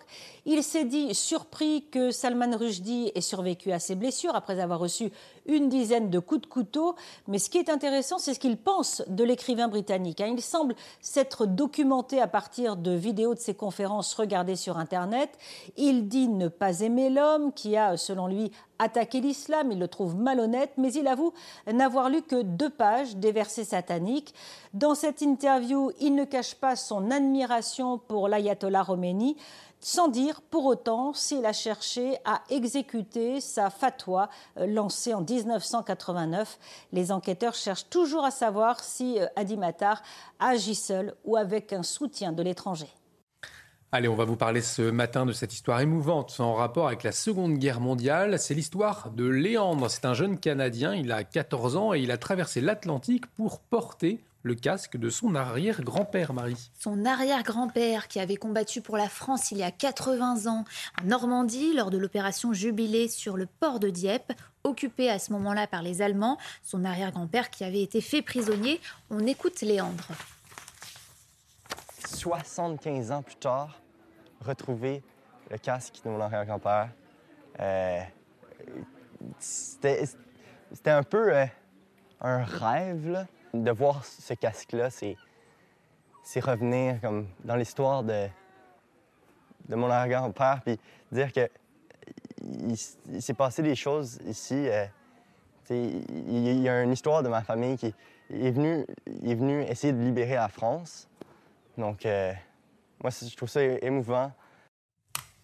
Restez avec nous dans un instant l'interview politique de Florian Tardif. Florian Tardif qui reçoit ce matin le docteur Martin Blachier. On marque une pause, à tout de suite sur CNews. Dans un instant, l'interview politique Florian Tardif reçoit euh, le docteur Martin Blachier.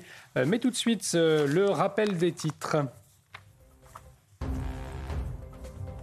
Hollande, je l'ai pas. Benjamin Mendy, un nouveau témoignage accablant. La jeune femme de 20 ans affirme avoir été violée à plusieurs reprises en une nuit il y a deux ans. Un témoignage glaçant euh, qu'a livré la victime présumée au sixième jour du procès du footballeur à Chester en Angleterre. Il aurait tenté d'obtenir son silence après lui avoir subtilisé son téléphone portable. Alcool et tabac, euh, cause du cancer.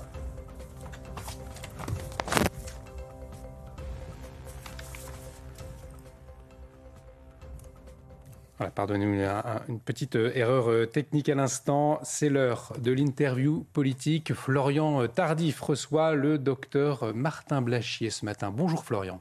Bonjour à vous. Bonjour Martin Blachier. Vous êtes épidémiologiste. On va bien évidemment aborder ensemble la question de l'évolution du Covid, des traitements, des vaccins. Mais avant cela, je souhaitais faire un point rapide avec vous sur la propagation de la variole dite du singe. Sommes-nous face à une nouvelle épidémie qui nous échappe selon vous?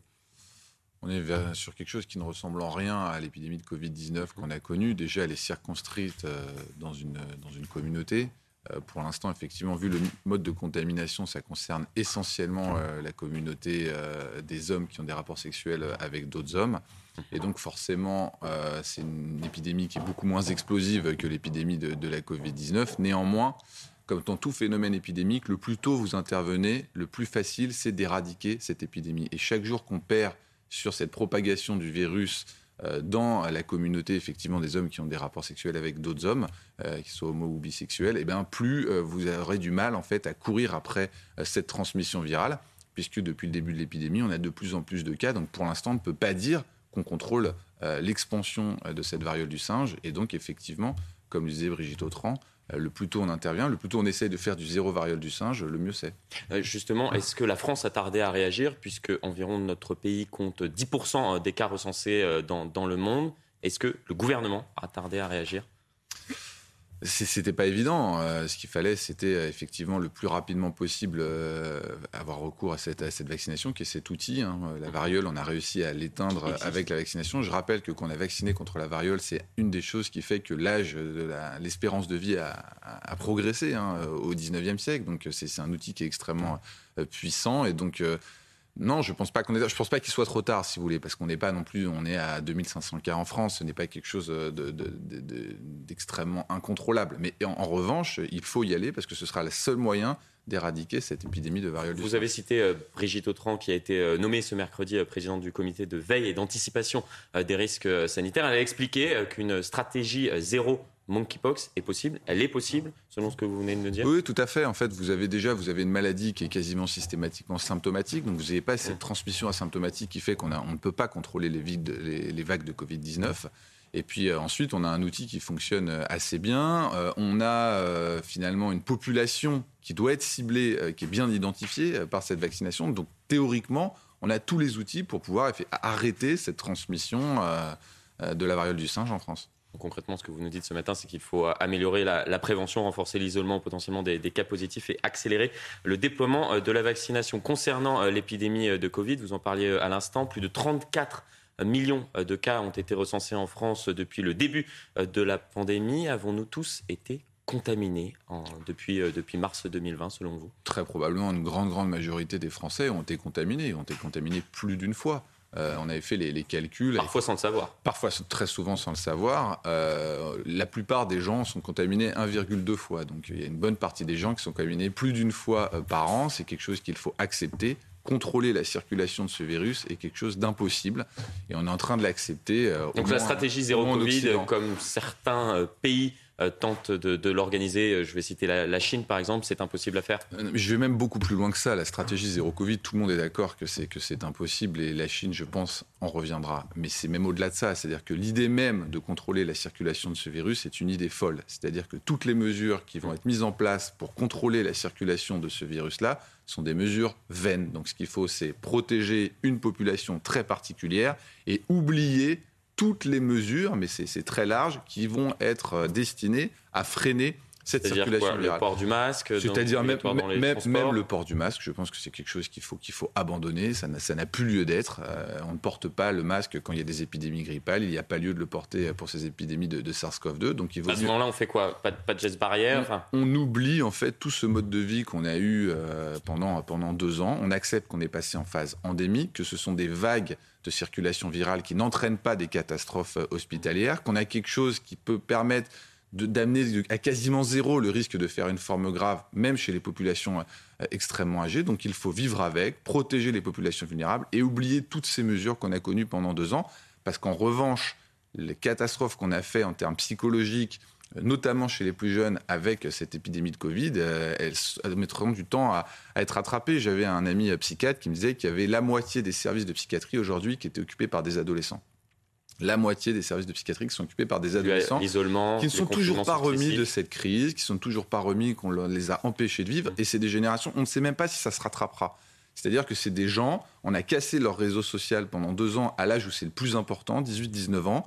On ne sait pas s'ils seront capables de recréer un réseau social dans les années qui viennent. Donc je pense qu'il faut arrêter la casse et il faut protéger la population vulnérable, mais oublier toutes ces mesures qui font énormément de mal à la population, qui sont euh, les ports du masque à cet endroit-là ou à cet endroit-là, et toutes les limites de vie sociale qui peuvent concerner notamment la population la plus jeune. Nous aurions dû cibler depuis le début euh, de, la pandémie les populations les plus vulnérables. On a eu des débats, euh, parfois par exemple euh, sur euh, confiner ou non les personnes vulnérables au lieu de confiner l'ensemble de, la population. C'est la stratégie que nous aurions dû mener depuis le début de cette pandémie. Ce qui est sûr, c'est que les mesures de restriction de vie sociale chez les plus jeunes, ça a créé un problème de santé publique majeur et c'est possible que ce soit un problème de santé publique qui dépasse le problème de la maladie infectieuse qui était le SARS-CoV-2. En tout cas, quand j'en parle aux psychiatres, c'est ce qu'ils disent et quand on commence à regarder les chiffres, c'est ce qu'il y a. Et le ton change aussi aux États-Unis je crois qu'on va se rendre compte qu'on a fait une bêtise avec la population jeune et qu'on aurait dû faire beaucoup plus attention. Et ce sera aussi une leçon qu'il faudra avoir pour les,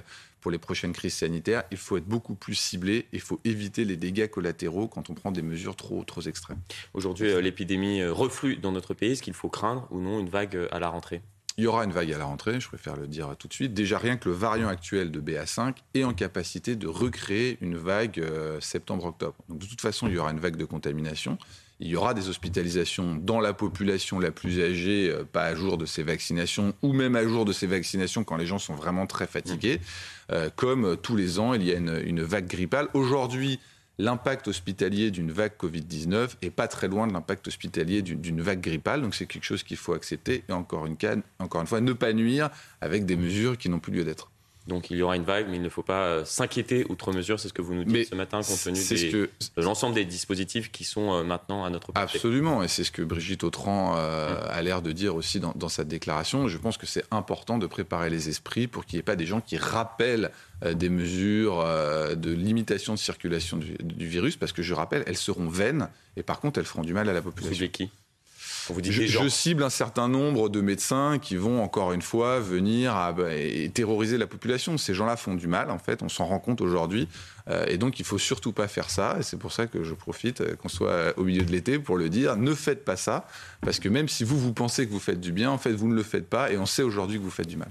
Euh, vous avez évoqué la question des vaccins à l'instant. À ce sujet, l'Union européenne examine un nouveau vaccin allemand s'appuyant sur des nanoparticules contenant des éléments de la protéine Spike. Alors, pour tenter d'expliquer cela à, nos téléspectateurs qui, nous regardent, la protéine Spike, c'est ce qui permet au, virus d'entrer dans, dans, nos cellules et, et de nous contaminer. C'est une approche intéressante selon vous bah non, mais qu'il y ait de l'innovation thérapeutique pour avoir euh, des vaccins qui sont toujours plus efficaces et qui ont euh, le minimum d'effets secondaires, euh, c'est quelque chose qu'il faut encourager. Alors après, je ne sais pas si les nanoparticules permettront d'améliorer l'efficacité et la tolérance des, vaccins, mais ce qui est sûr, c'est que l'innovation continuera, qu'on aura des nouvelles générations de vaccins. Il y a un vaccin adapté aux variants Omicron, donc il y a 50% d'Omicron, 50% des souches précédentes. Et, donc ça permet à chaque fois qui va être déployé, euh, qui, va être déployé, exactement, qu'on utilisera euh, à la place des, précédents vaccins et qui améliorera encore la protection des, populations euh, très âgées. Et c'est très bien. Justement, à ce sujet, les vaccins disponibles actuellement, et je parle bien à l'heure actuelle, sur le marché ont été réalisés pour contrer la souche originelle. Est-ce qu'il est opportun ou non de se faire vacciner si nous ne sommes pas une population à risque? Avec ce, vaccin qui a été réalisé contre la souche originelle. Et on a vu l'évolution euh, du virus euh, depuis avec un, vaccin malheureusement euh, dont l'efficacité décroît, notamment concernant la limitation de l'infection. Tout à fait. La limitation de l'infection, c'est un objectif, selon moi, hein. tout le monde n'est pas d'accord, mais qu'il faut, faut oublier avec, avec cette vaccination. Ce vaccin est là pour vous éviter d'aller à l'hôpital quand vous êtes concerné par les formes hospitalières, c'est-à-dire quand vous êtes très âgé, honnêtement plus de 70, 75 ans, quand vous avez une maladie qui fait que vous êtes, vous êtes plus fragile. Donc c'est une gestion de la fragilité, une gestion de la vulnérabilité. Euh, et euh, les vaccins anciens fonctionnent très bien, les vaccins nouveaux fonctionneront euh, encore mieux. Donc c'est le conseil qu'on peut donner aux gens très âgés, c'est soyez à jour de vos vaccinations. C'est le meilleur moyen de ne pas vous retrouver à l'hôpital avec la Covid cet hiver. S'il y a de nouveaux vaccins disponibles, dits de nouvelle génération, est-ce qu'il faudra à nouveau envisager de vacciner l'ensemble de la population? Non. Moi, je ne pense pas qu'il faudra réenvisager de vacciner l'ensemble de la population. Je ne crois pas que ce soit le scénario qui est privilégié par l'HS, ce n'est pas le scénario qui est privilégié par Brigitte Autran, ce n'est pas le scénario qui est privilégié euh, par euh, le gouvernement. Et ça, c'est aussi, c'est-à-dire, je ne veux pas que les, certains médecins affolent la population, mais il ne faut pas non plus que des gens affolent la population mmh. en prêtant au gouvernement et aux instances scientifiques des intentions qui ne sont pas les leurs, c'est-à-dire euh, obliger, obliger une population qui n'en a pas besoin à se faire vacciner. Ce n'est pas non plus leurs intentions, donc il faut qu'on se des deux côtés et qu'on revienne sur des stratégies qui sont cibler une population qui est concernée et leur donner l'information la meilleure possible. On a appris nos erreurs finalement. On, a appris nos erreurs. Je pense qu'il faut aussi se rendre compte que l'anxiété généralisée, tout ça, ça fait du mal à la population. Et encore une fois, le vrai problème aujourd'hui, il est dans les services de psychiatrie, il n'est pas dans les services d'infectiologie. C'est quelque chose qu'il faut rappeler. Les prises de parole ont de l'impact sur la population euh, et, euh, et les gens doivent reprendre leur vie sociale. Ils ont commencé à le faire cet été et il est très important que la vie reprenne, y compris euh, à l'automne. La stratégie euh, du gouvernement a été euh, plus néfaste peut-être concernant par exemple cette proposition du gouvernement au tout début de la crise sanitaire d'intervenir chaque soir pour énoncer euh, le nombre de cas, le nombre de personnes hospitalisées, le nombre de personnes en réanimation, le nombre de décès qui a créé un climat anxiogène. Est-ce que cela, selon vous, a été plus néfaste parfois Ce qui a fait le plus de mal, ce qui a fait le plus de mal, c'est d'avoir empêché pendant un an et demi des jeunes d'avoir une vie sociale. Euh, il y a mmh. des choses qui ont été incroyables. Par exemple, quand vous considérez qu'il y avait des jeunes qui ont dû arrêter une activité sportive euh, parce qu'ils n'avaient pas un schéma vaccinal complet, je pense qu'aujourd'hui, c'est quelque chose, on se rendra compte que, que c'était une folie.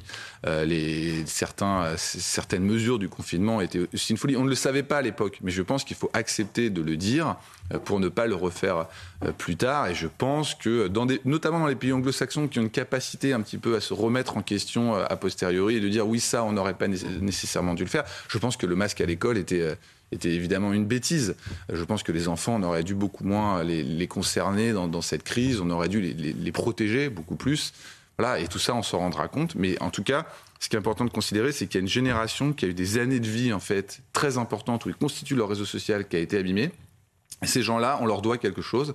Il faut faire très attention à les prendre en charge parce qu'on ne sait même pas si elles arriveront à récupérer dans leur histoire de vie ce qu'on leur a fait pendant un an et demi, deux ans. Il y a un débat qui, divise euh, la population, qui divise également les, acteurs de, notre pays. C'est euh, cette décision du gouvernement de ne pas réintégrer euh, les soignants non vaccinés. Est-ce que c'est une décision politique ou une décision sanitaire. Mais il y a eu aussi la question sur, sur les pompiers. Moi, si je parle d'un point de vue sanitaire, ça n'a pas de sens. Je veux dire, c'est évident. Si on me dit, est-ce que euh, vous pensez que euh, ça a du sens d'empêcher des pompiers d'aller sur les terrains d'opération parce qu'ils ne sont mmh. pas vaccinés? Ça n'a aucun sens. Après, ce que j'entends aussi, c'est que c'est pas nécessairement les, les, instances sanitaires qui recommandent euh, cette décision. Ça peut être aussi l'état-major, par exemple, des pompiers. Donc, encore une fois, là, je...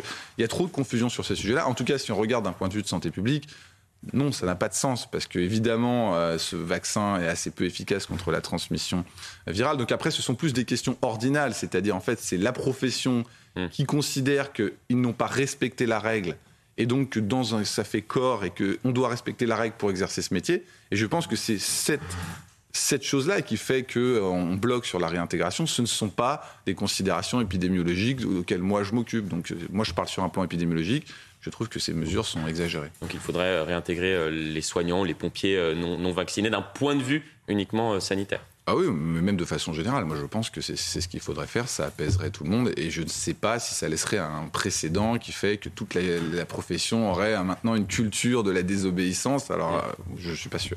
Merci beaucoup, Martin Blachier. Je vous en prie.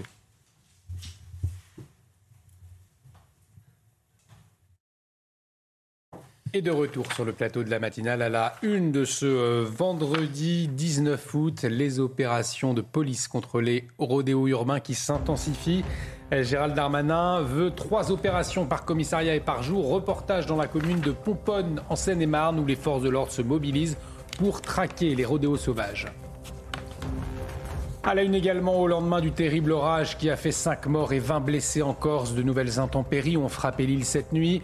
Hier soir, plusieurs campings de Corse du Sud ont été évacués. L'état de catastrophe naturelle pourrait être décrété dès mercredi selon le ministre de l'Intérieur. On va faire le point dans un instant. Et puis le fléau des emballages dans les aéroports, une nouvelle pratique illégale qui consiste à faire emballer les bagages par des travailleurs clandestins avec des tarifs moins chers que les entreprises spécialisées, mais qui provoque des tensions. Notre reportage à suivre à Roissy-Charles de Gaulle. Mais avant, on vous en parlait, euh, les refus d'obtempérer en France et cette information CNews. Cette nuit, vers minuit à Vénissieux, dans le Rhône, des policiers ont arrêté un véhicule signalé volé. Une fois arrêté, le conducteur a démarré, percutant un policier. Il a été euh, projeté euh, sur le capot, puis il a été projeté au sol. Le policier a été hospitalisé, blessé aux jambes. Les forces de l'ordre ont fait usage de leurs armes. Le conducteur du véhicule de 26 ans a été hospitalisé, touché à la tête. Le passager de 20 ans euh, a été touché au cœur. Clémence Barbier, euh, bonjour. Donc, quelles sont les, dernières informations euh, d'où nous, nous disposons à cette heure?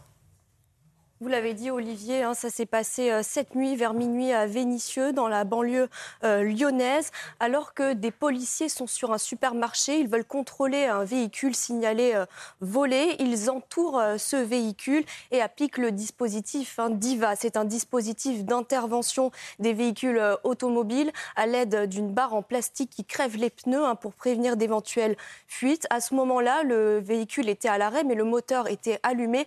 Le conducteur démarre soudainement la voiture et euh, percute un des policiers hein, qui est projeté sur le capot, puis ensuite au sol. Ce policier et un de ses collègues font usage euh, de leur arme.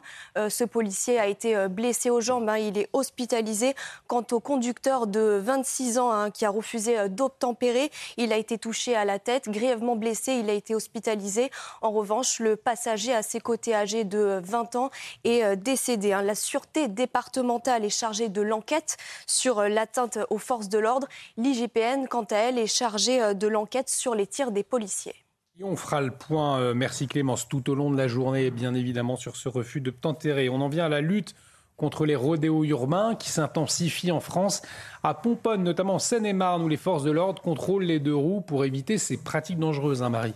Le ministre de l'Intérieur, euh, Gérald Darmanin, a fait de ce combat une priorité du quinquennat. 16 000 contrôles ont déjà été effectués depuis le début de l'année. Les précisions de Clémence Barbier. Les conducteurs des deux roues doivent montrer patte blanche. Permis de conduire, assurance, chaque véhicule est contrôlé. L'objectif, dissuader d'éventuels rodéos urbains. Et on a intensifié euh, notre action pour euh, répondre effectivement à des comportements qui sont déviants et prévenir évidemment tous les risques qui sont afférents. Début août à Pontoise, une fillette de 7 ans est grièvement blessée, percutée par un scooter fou. Au lendemain du drame, le ministre de l'Intérieur a fait de la lutte contre les rodéos urbains une priorité, mais difficile pour la police d'interpeller les auteurs. On n'a pas le droit de les pourchasser pour euh, une raison essentielle, c'est que tout d'abord on ne peut pas se permettre de compromettre la sécurité de l'auteur euh, du rodéo qui forcément va partir, euh, va prendre des risques. Par leur présence, les forces de l'ordre font aussi preuve de pédagogie. Ce que nous pouvons faire, par exemple, expliquer euh, les choses et pouvoir petit à petit amener les personnes à réfléchir sur leurs pratiques et bannir petit à petit euh, ces phénomènes-là. Depuis le début de l'année, 1800 engins ont été saisis et plus de 2200 personnes ont été interpellées. Au total, 16 000 opérations de police ont été menées, soit 6 000 de plus que l'an dernier. On le voit, hein, Jonathan, le gouvernement qui durcit le ton euh, face au rodéo urbain.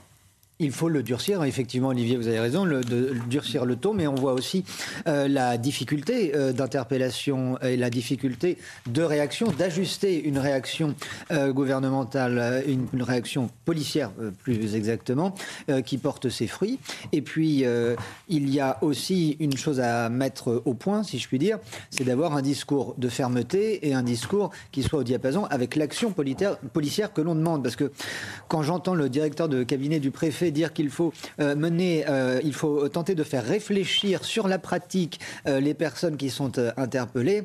De vous à moi, je pense que ce n'est pas aux policiers de faire réfléchir sur une pratique des personnes qui viennent de commettre un délit, d'autant que ce délit et ce, ces délits se multiplient et ce n'est pas aux policiers de, se faire, de faire, à mon sens, ce travail de pédagogie pour leur dire que ce n'est pas bien euh, de faire le mal.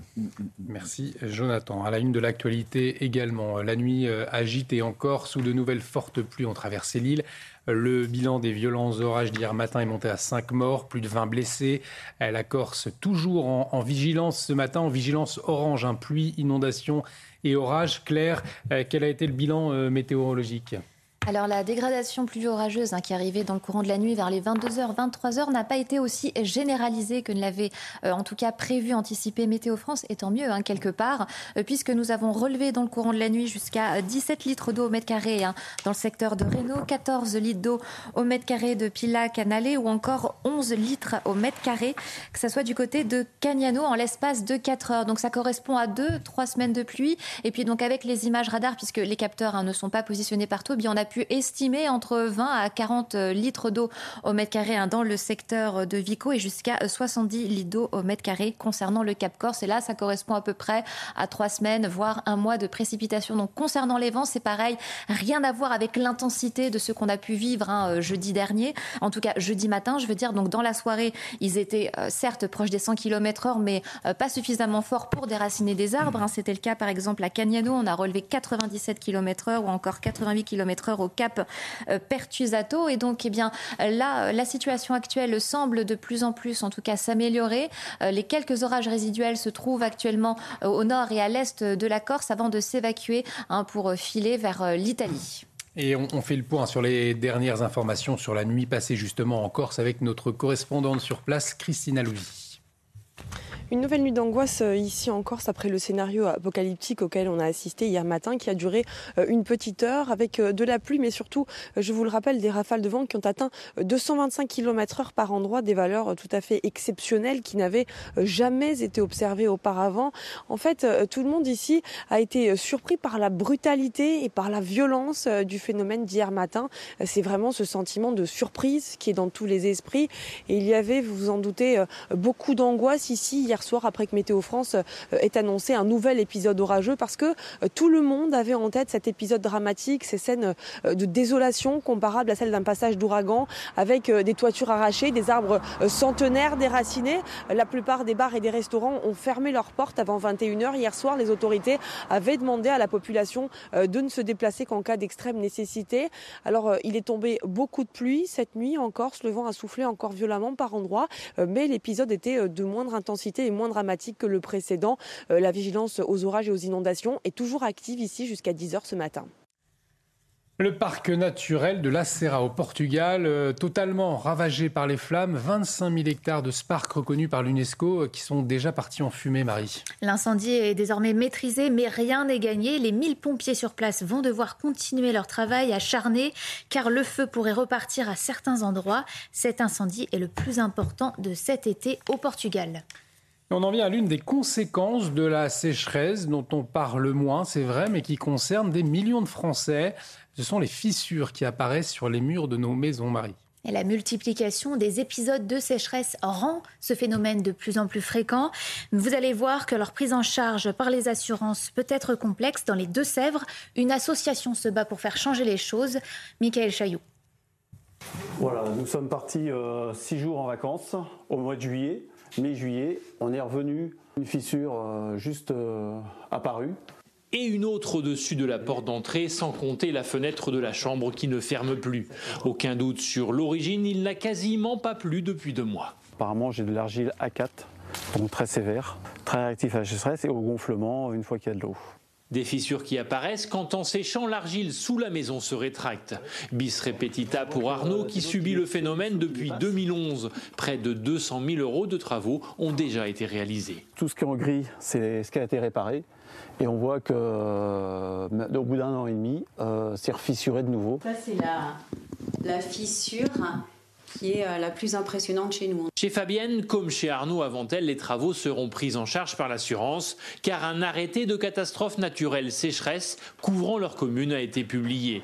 Une condition sine qua non qui, selon ces militants associatifs, laisse de côté de nombreux propriétaires, notamment ici en Deux-Sèvres. L'arrêté de fin juillet et l'arrêté qui a été publié début août concernent 24 communes des Deux-Sèvres en tout.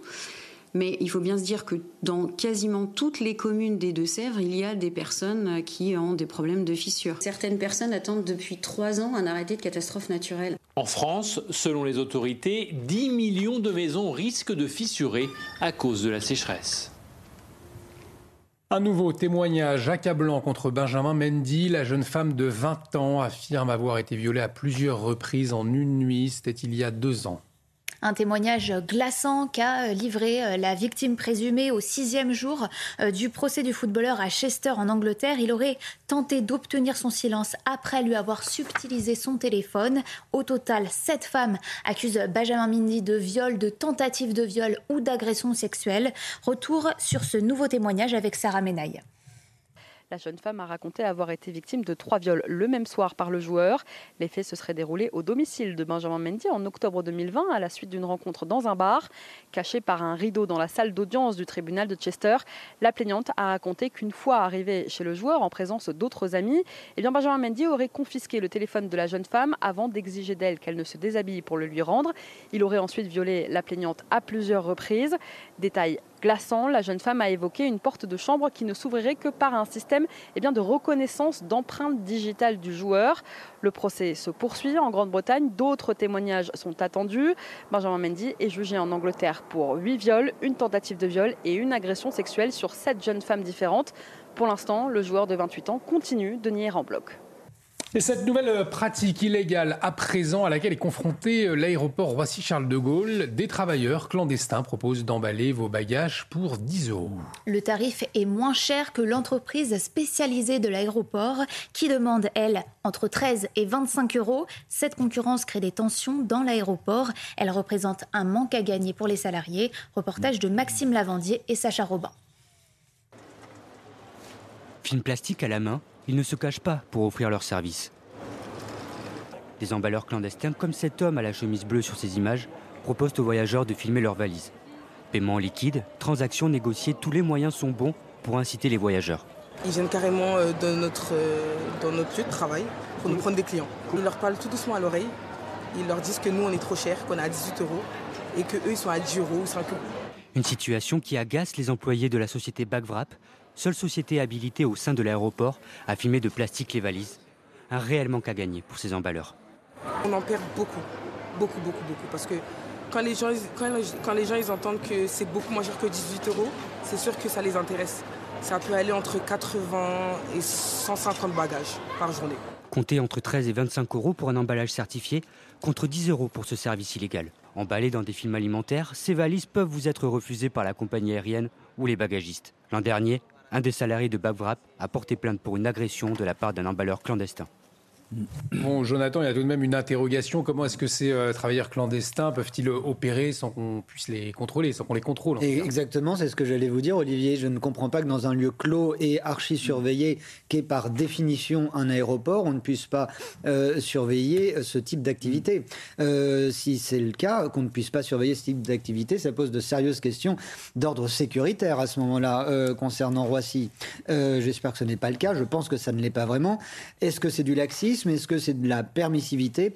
En tout cas, c'est euh, vraiment euh, assez euh, effarant et inattendu, pour le moins, de découvrir une telle situation, et quasiment un état de fait. Et puis un mot également sur l'aberration écologique que ça représente. Nous en parlions déjà tout à l'heure, de, de, de, de, voir que des quantités hallucinantes de plastique sont utilisées pour chaque valise, alors même qu'on nous alarme à juste titre au quotidien pour nous dire de faire attention euh, à nos, aux différentes matières que nous utilisons. Et là, c'est simplement pour emballer des bagages. Et on va rester dans les aéroports avec vous, Eric de Ritmaten, puisqu'on va parler des retards, des annulations de vols cet été. Et pour les voyageurs, euh, c'est un, enfer hein, pour se faire rembourser. Alors qu'est-ce qu'on peut faire? Bah, Enfer, oui. Et puis surtout, record cette année, cet été, d'annulation et de retard. Euh, le vrai problème, il est là. Et donc les compagnies qui ont déjà des difficultés parce qu'elles ont beaucoup souffert pendant les deux années de Covid euh, n'ont plus les moyens de verser des indemnités ou en tout cas, elles traînent les pieds pour les verser. Alors qu'est-ce qui s'est passé? Des aéroports saturés, on vous l'avait dit, des grèves à répétition, que ce soit chez Transavia ou chez EasyJet, de la main-d'œuvre qui manque dans les aéroports. Tout cela a fait qu'il y a eu trois fois plus euh, d'annulation ou de retard dans les aéroports cet été, trois fois plus que l'an dernier à la même époque, vous voyez, et que ça représente 3% des vols quand même. Quand on voit la masse de vols aujourd'hui euh, dans les aéroports, 3%, c'est un chiffre considérable. Alors que choisir euh, saisi de ce dossier? Et bien sûr, essaye de faire avancer les choses. Ça va jusqu'à Bruxelles, à la Commission européenne, où il pourrait être créé un plafond d'indemnité, c'est-à-dire pour éviter de mettre à genoux les compagnies aériennes qui ont peu de trésorerie et qui font traîner donc les choses il y aurait un forfait versé en indemnité à ceux qui ont eu un retard ou une annulation de vol. En tout cas, une chose est sûre, c'est que le consommateur, lui, n'est pas prêt de gagner la bataille de l'indemnité concernant les annulations de vol. Merci euh, Eric. Vous l'avez peut-être remarqué si vous habitez Paris, de nombreuses boîtes aux lettres jaunes de la Poste ont été condamnées, Marie condamné provisoirement pour lutter contre les vols, des vols qui se multiplient ces derniers temps d'après la Poste. Les serrures électroniques sécurisées sont installées. Regardez, Quentin Grébel. Cette boîte aux lettres est fermée pour des motifs de sécurité. Un message qui apparaît sur beaucoup de boîtes jaunes parisiennes ces dernières semaines, comme ici, rue des Martyrs. Je pense que c'est bien dommage, parce que c'est un service public qui devient de moins en moins accessible. Je trouve ça ridicule, je ne comprends pas. Euh, parce que Maintenant, quand j'ai des lettres, je dois aller à la poste. C'est assez loin. Environ 250 des 1600 boîtes aux lettres de la capitale ont ainsi été condamnées. Car selon la poste, les vols s'y multiplient, avec comme objectif de récupérer des chèques ou d'usurper des identités. C'est un phénomène que nous ne connaissions pas les années précédentes. Nos facteurs ont détecté des anomalies, nous avons déposé des plaintes suite à ces vols, mais c'est un phénomène que nous ne connaissions pas. 130 plaintes pour effraction ou tentative d'effraction auraient été déposées par l'entreprise depuis la fin de l'année dernière, contre une vingtaine en 2020. Des délits commis en ouvrant directement les boîtes jaunes grâce à des clés similaires à celles des facteurs. Alors la Poste a décidé d'en modifier les serrures. La boîte aux lettres n'est pas nouvelle en soi. En revanche, nous en avons sécurisé l'ouverture avec euh, la pose d'une serrure sécurisée. Plus de 1000 boîtes aux lettres ont déjà été équipées d'une ouverture électronique similaire, sans clé. Celle toujours condamnée devrait rouvrir d'ici la fin de l'année 2022. Et puis on voulait vous montrer ces belles images ce matin, huit jours après la mort d'un beluga dans la Seine. Eh bien, environ 55 000 belugas migrent tous les étés euh, des eaux arctiques vers la baie d'Hudson au Canada. Vous voyez ces belles images, Marie. Cet estuaire permet à ces animaux de mettre à bas en toute tranquillité, mais cette zone du globe se réchauffe 3 à 4 fois plus vite que les autres parties de la Terre. L'habitat de ces petites baleines est donc mis en danger. Écoutez à ce sujet un scientifique spécialiste des belugas. Les belugas sont des animaux sociaux. Les membres d'un groupe vous rendent visite à d'autres groupes et ils vont se mélanger pour voyager et faire un bout de chemin ensemble. Et ensuite se séparer. Nous parlons ici d'une espèce qui a besoin de la banquise. Les belugas vivent dans l'Arctique, donc nous devons être très inquiets du réchauffement climatique. L'Arctique se réchauffe deux fois plus vite que le reste de la planète. Nous perdons de la banquise de façon extrêmement rapide. Dans un instant, la chronique du docteur Millot et cette question que faire en cas d'ampoule? Tout de suite, la réponse, mais avant, c'est le rappel des titres avec vous, Marie. 3 à 4 ans de prison pour les trois hommes accusés d'avoir participé à l'attaque du commissariat de Vitry-sur-Seine. De la prison ferme pour l'un d'entre eux, les trois prévenus âgés de 20 à 32 ans comparaissaient hier au tribunal correctionnel de Créteil. Ils ont été reconnus coupables d'avoir orchestré cette attaque avec des tirs de mortier et des cocktails Molotov. Ils sont de plus en plus nombreux à risquer leur vie pour traverser la Manche et tenter d'obtenir l'asile en Angleterre. Plus de 250 migrants ces quatre derniers jours ont été secourus et cette augmentation, elle se constate depuis le début de l'année. Plus de 18 000 migrants ont tenté de rejoindre le Royaume-Uni. C'est 50% de plus que l'année dernière. Un maillot de Michael Jordan vendu aux enchères pour euh, entre 3 et 5 millions de dollars. Un maillot rouge flanqué euh, du numéro 23 et porté par la légende du basket lors de sa dernière saison avec les Chicago Bulls. La vente aura lieu à New York du 6 au 14 septembre. Et comme vous le savez, tout l'été, on vous propose des pastilles santé avec le docteur Brigitte Millot. Et ce matin, on se pose la question suivante, et ça va intéresser les marcheurs, les grands marcheurs. Qu'est-ce qu'on peut faire en cas d'ampoule? Eh bien, voyez la réponse du docteur Millot tout de suite. Et c'est la fin de la matinale. Merci pour votre fidélité. Merci Marie Conan. Merci Jonathan Sixou. Ah, merci, voilà, merci Eric de. Merci euh, Claire Delorme. L'actualité continue bien évidemment sur CNews. Dans un instant, l'heure des pros avec Elliot Deval. Il reviendra sur cette information CNews, le refus euh, d'obtempérer. Cette nuit vers minuit à Vénissieux dans le Rhône, les policiers ont arrêté un véhicule signalé. Un policier a été hospitalisé à deux jambes. Le conducteur du véhicule hospitalisé touché à la tête. Le passager touché au cœur est décédé. Elliot Deval qui y reviendra dans un instant. Très belle journée sur notre antenne. Lundi, euh, c'est le retour de Romain Desarbes dans la matinale. Excellente journée sur notre antenne.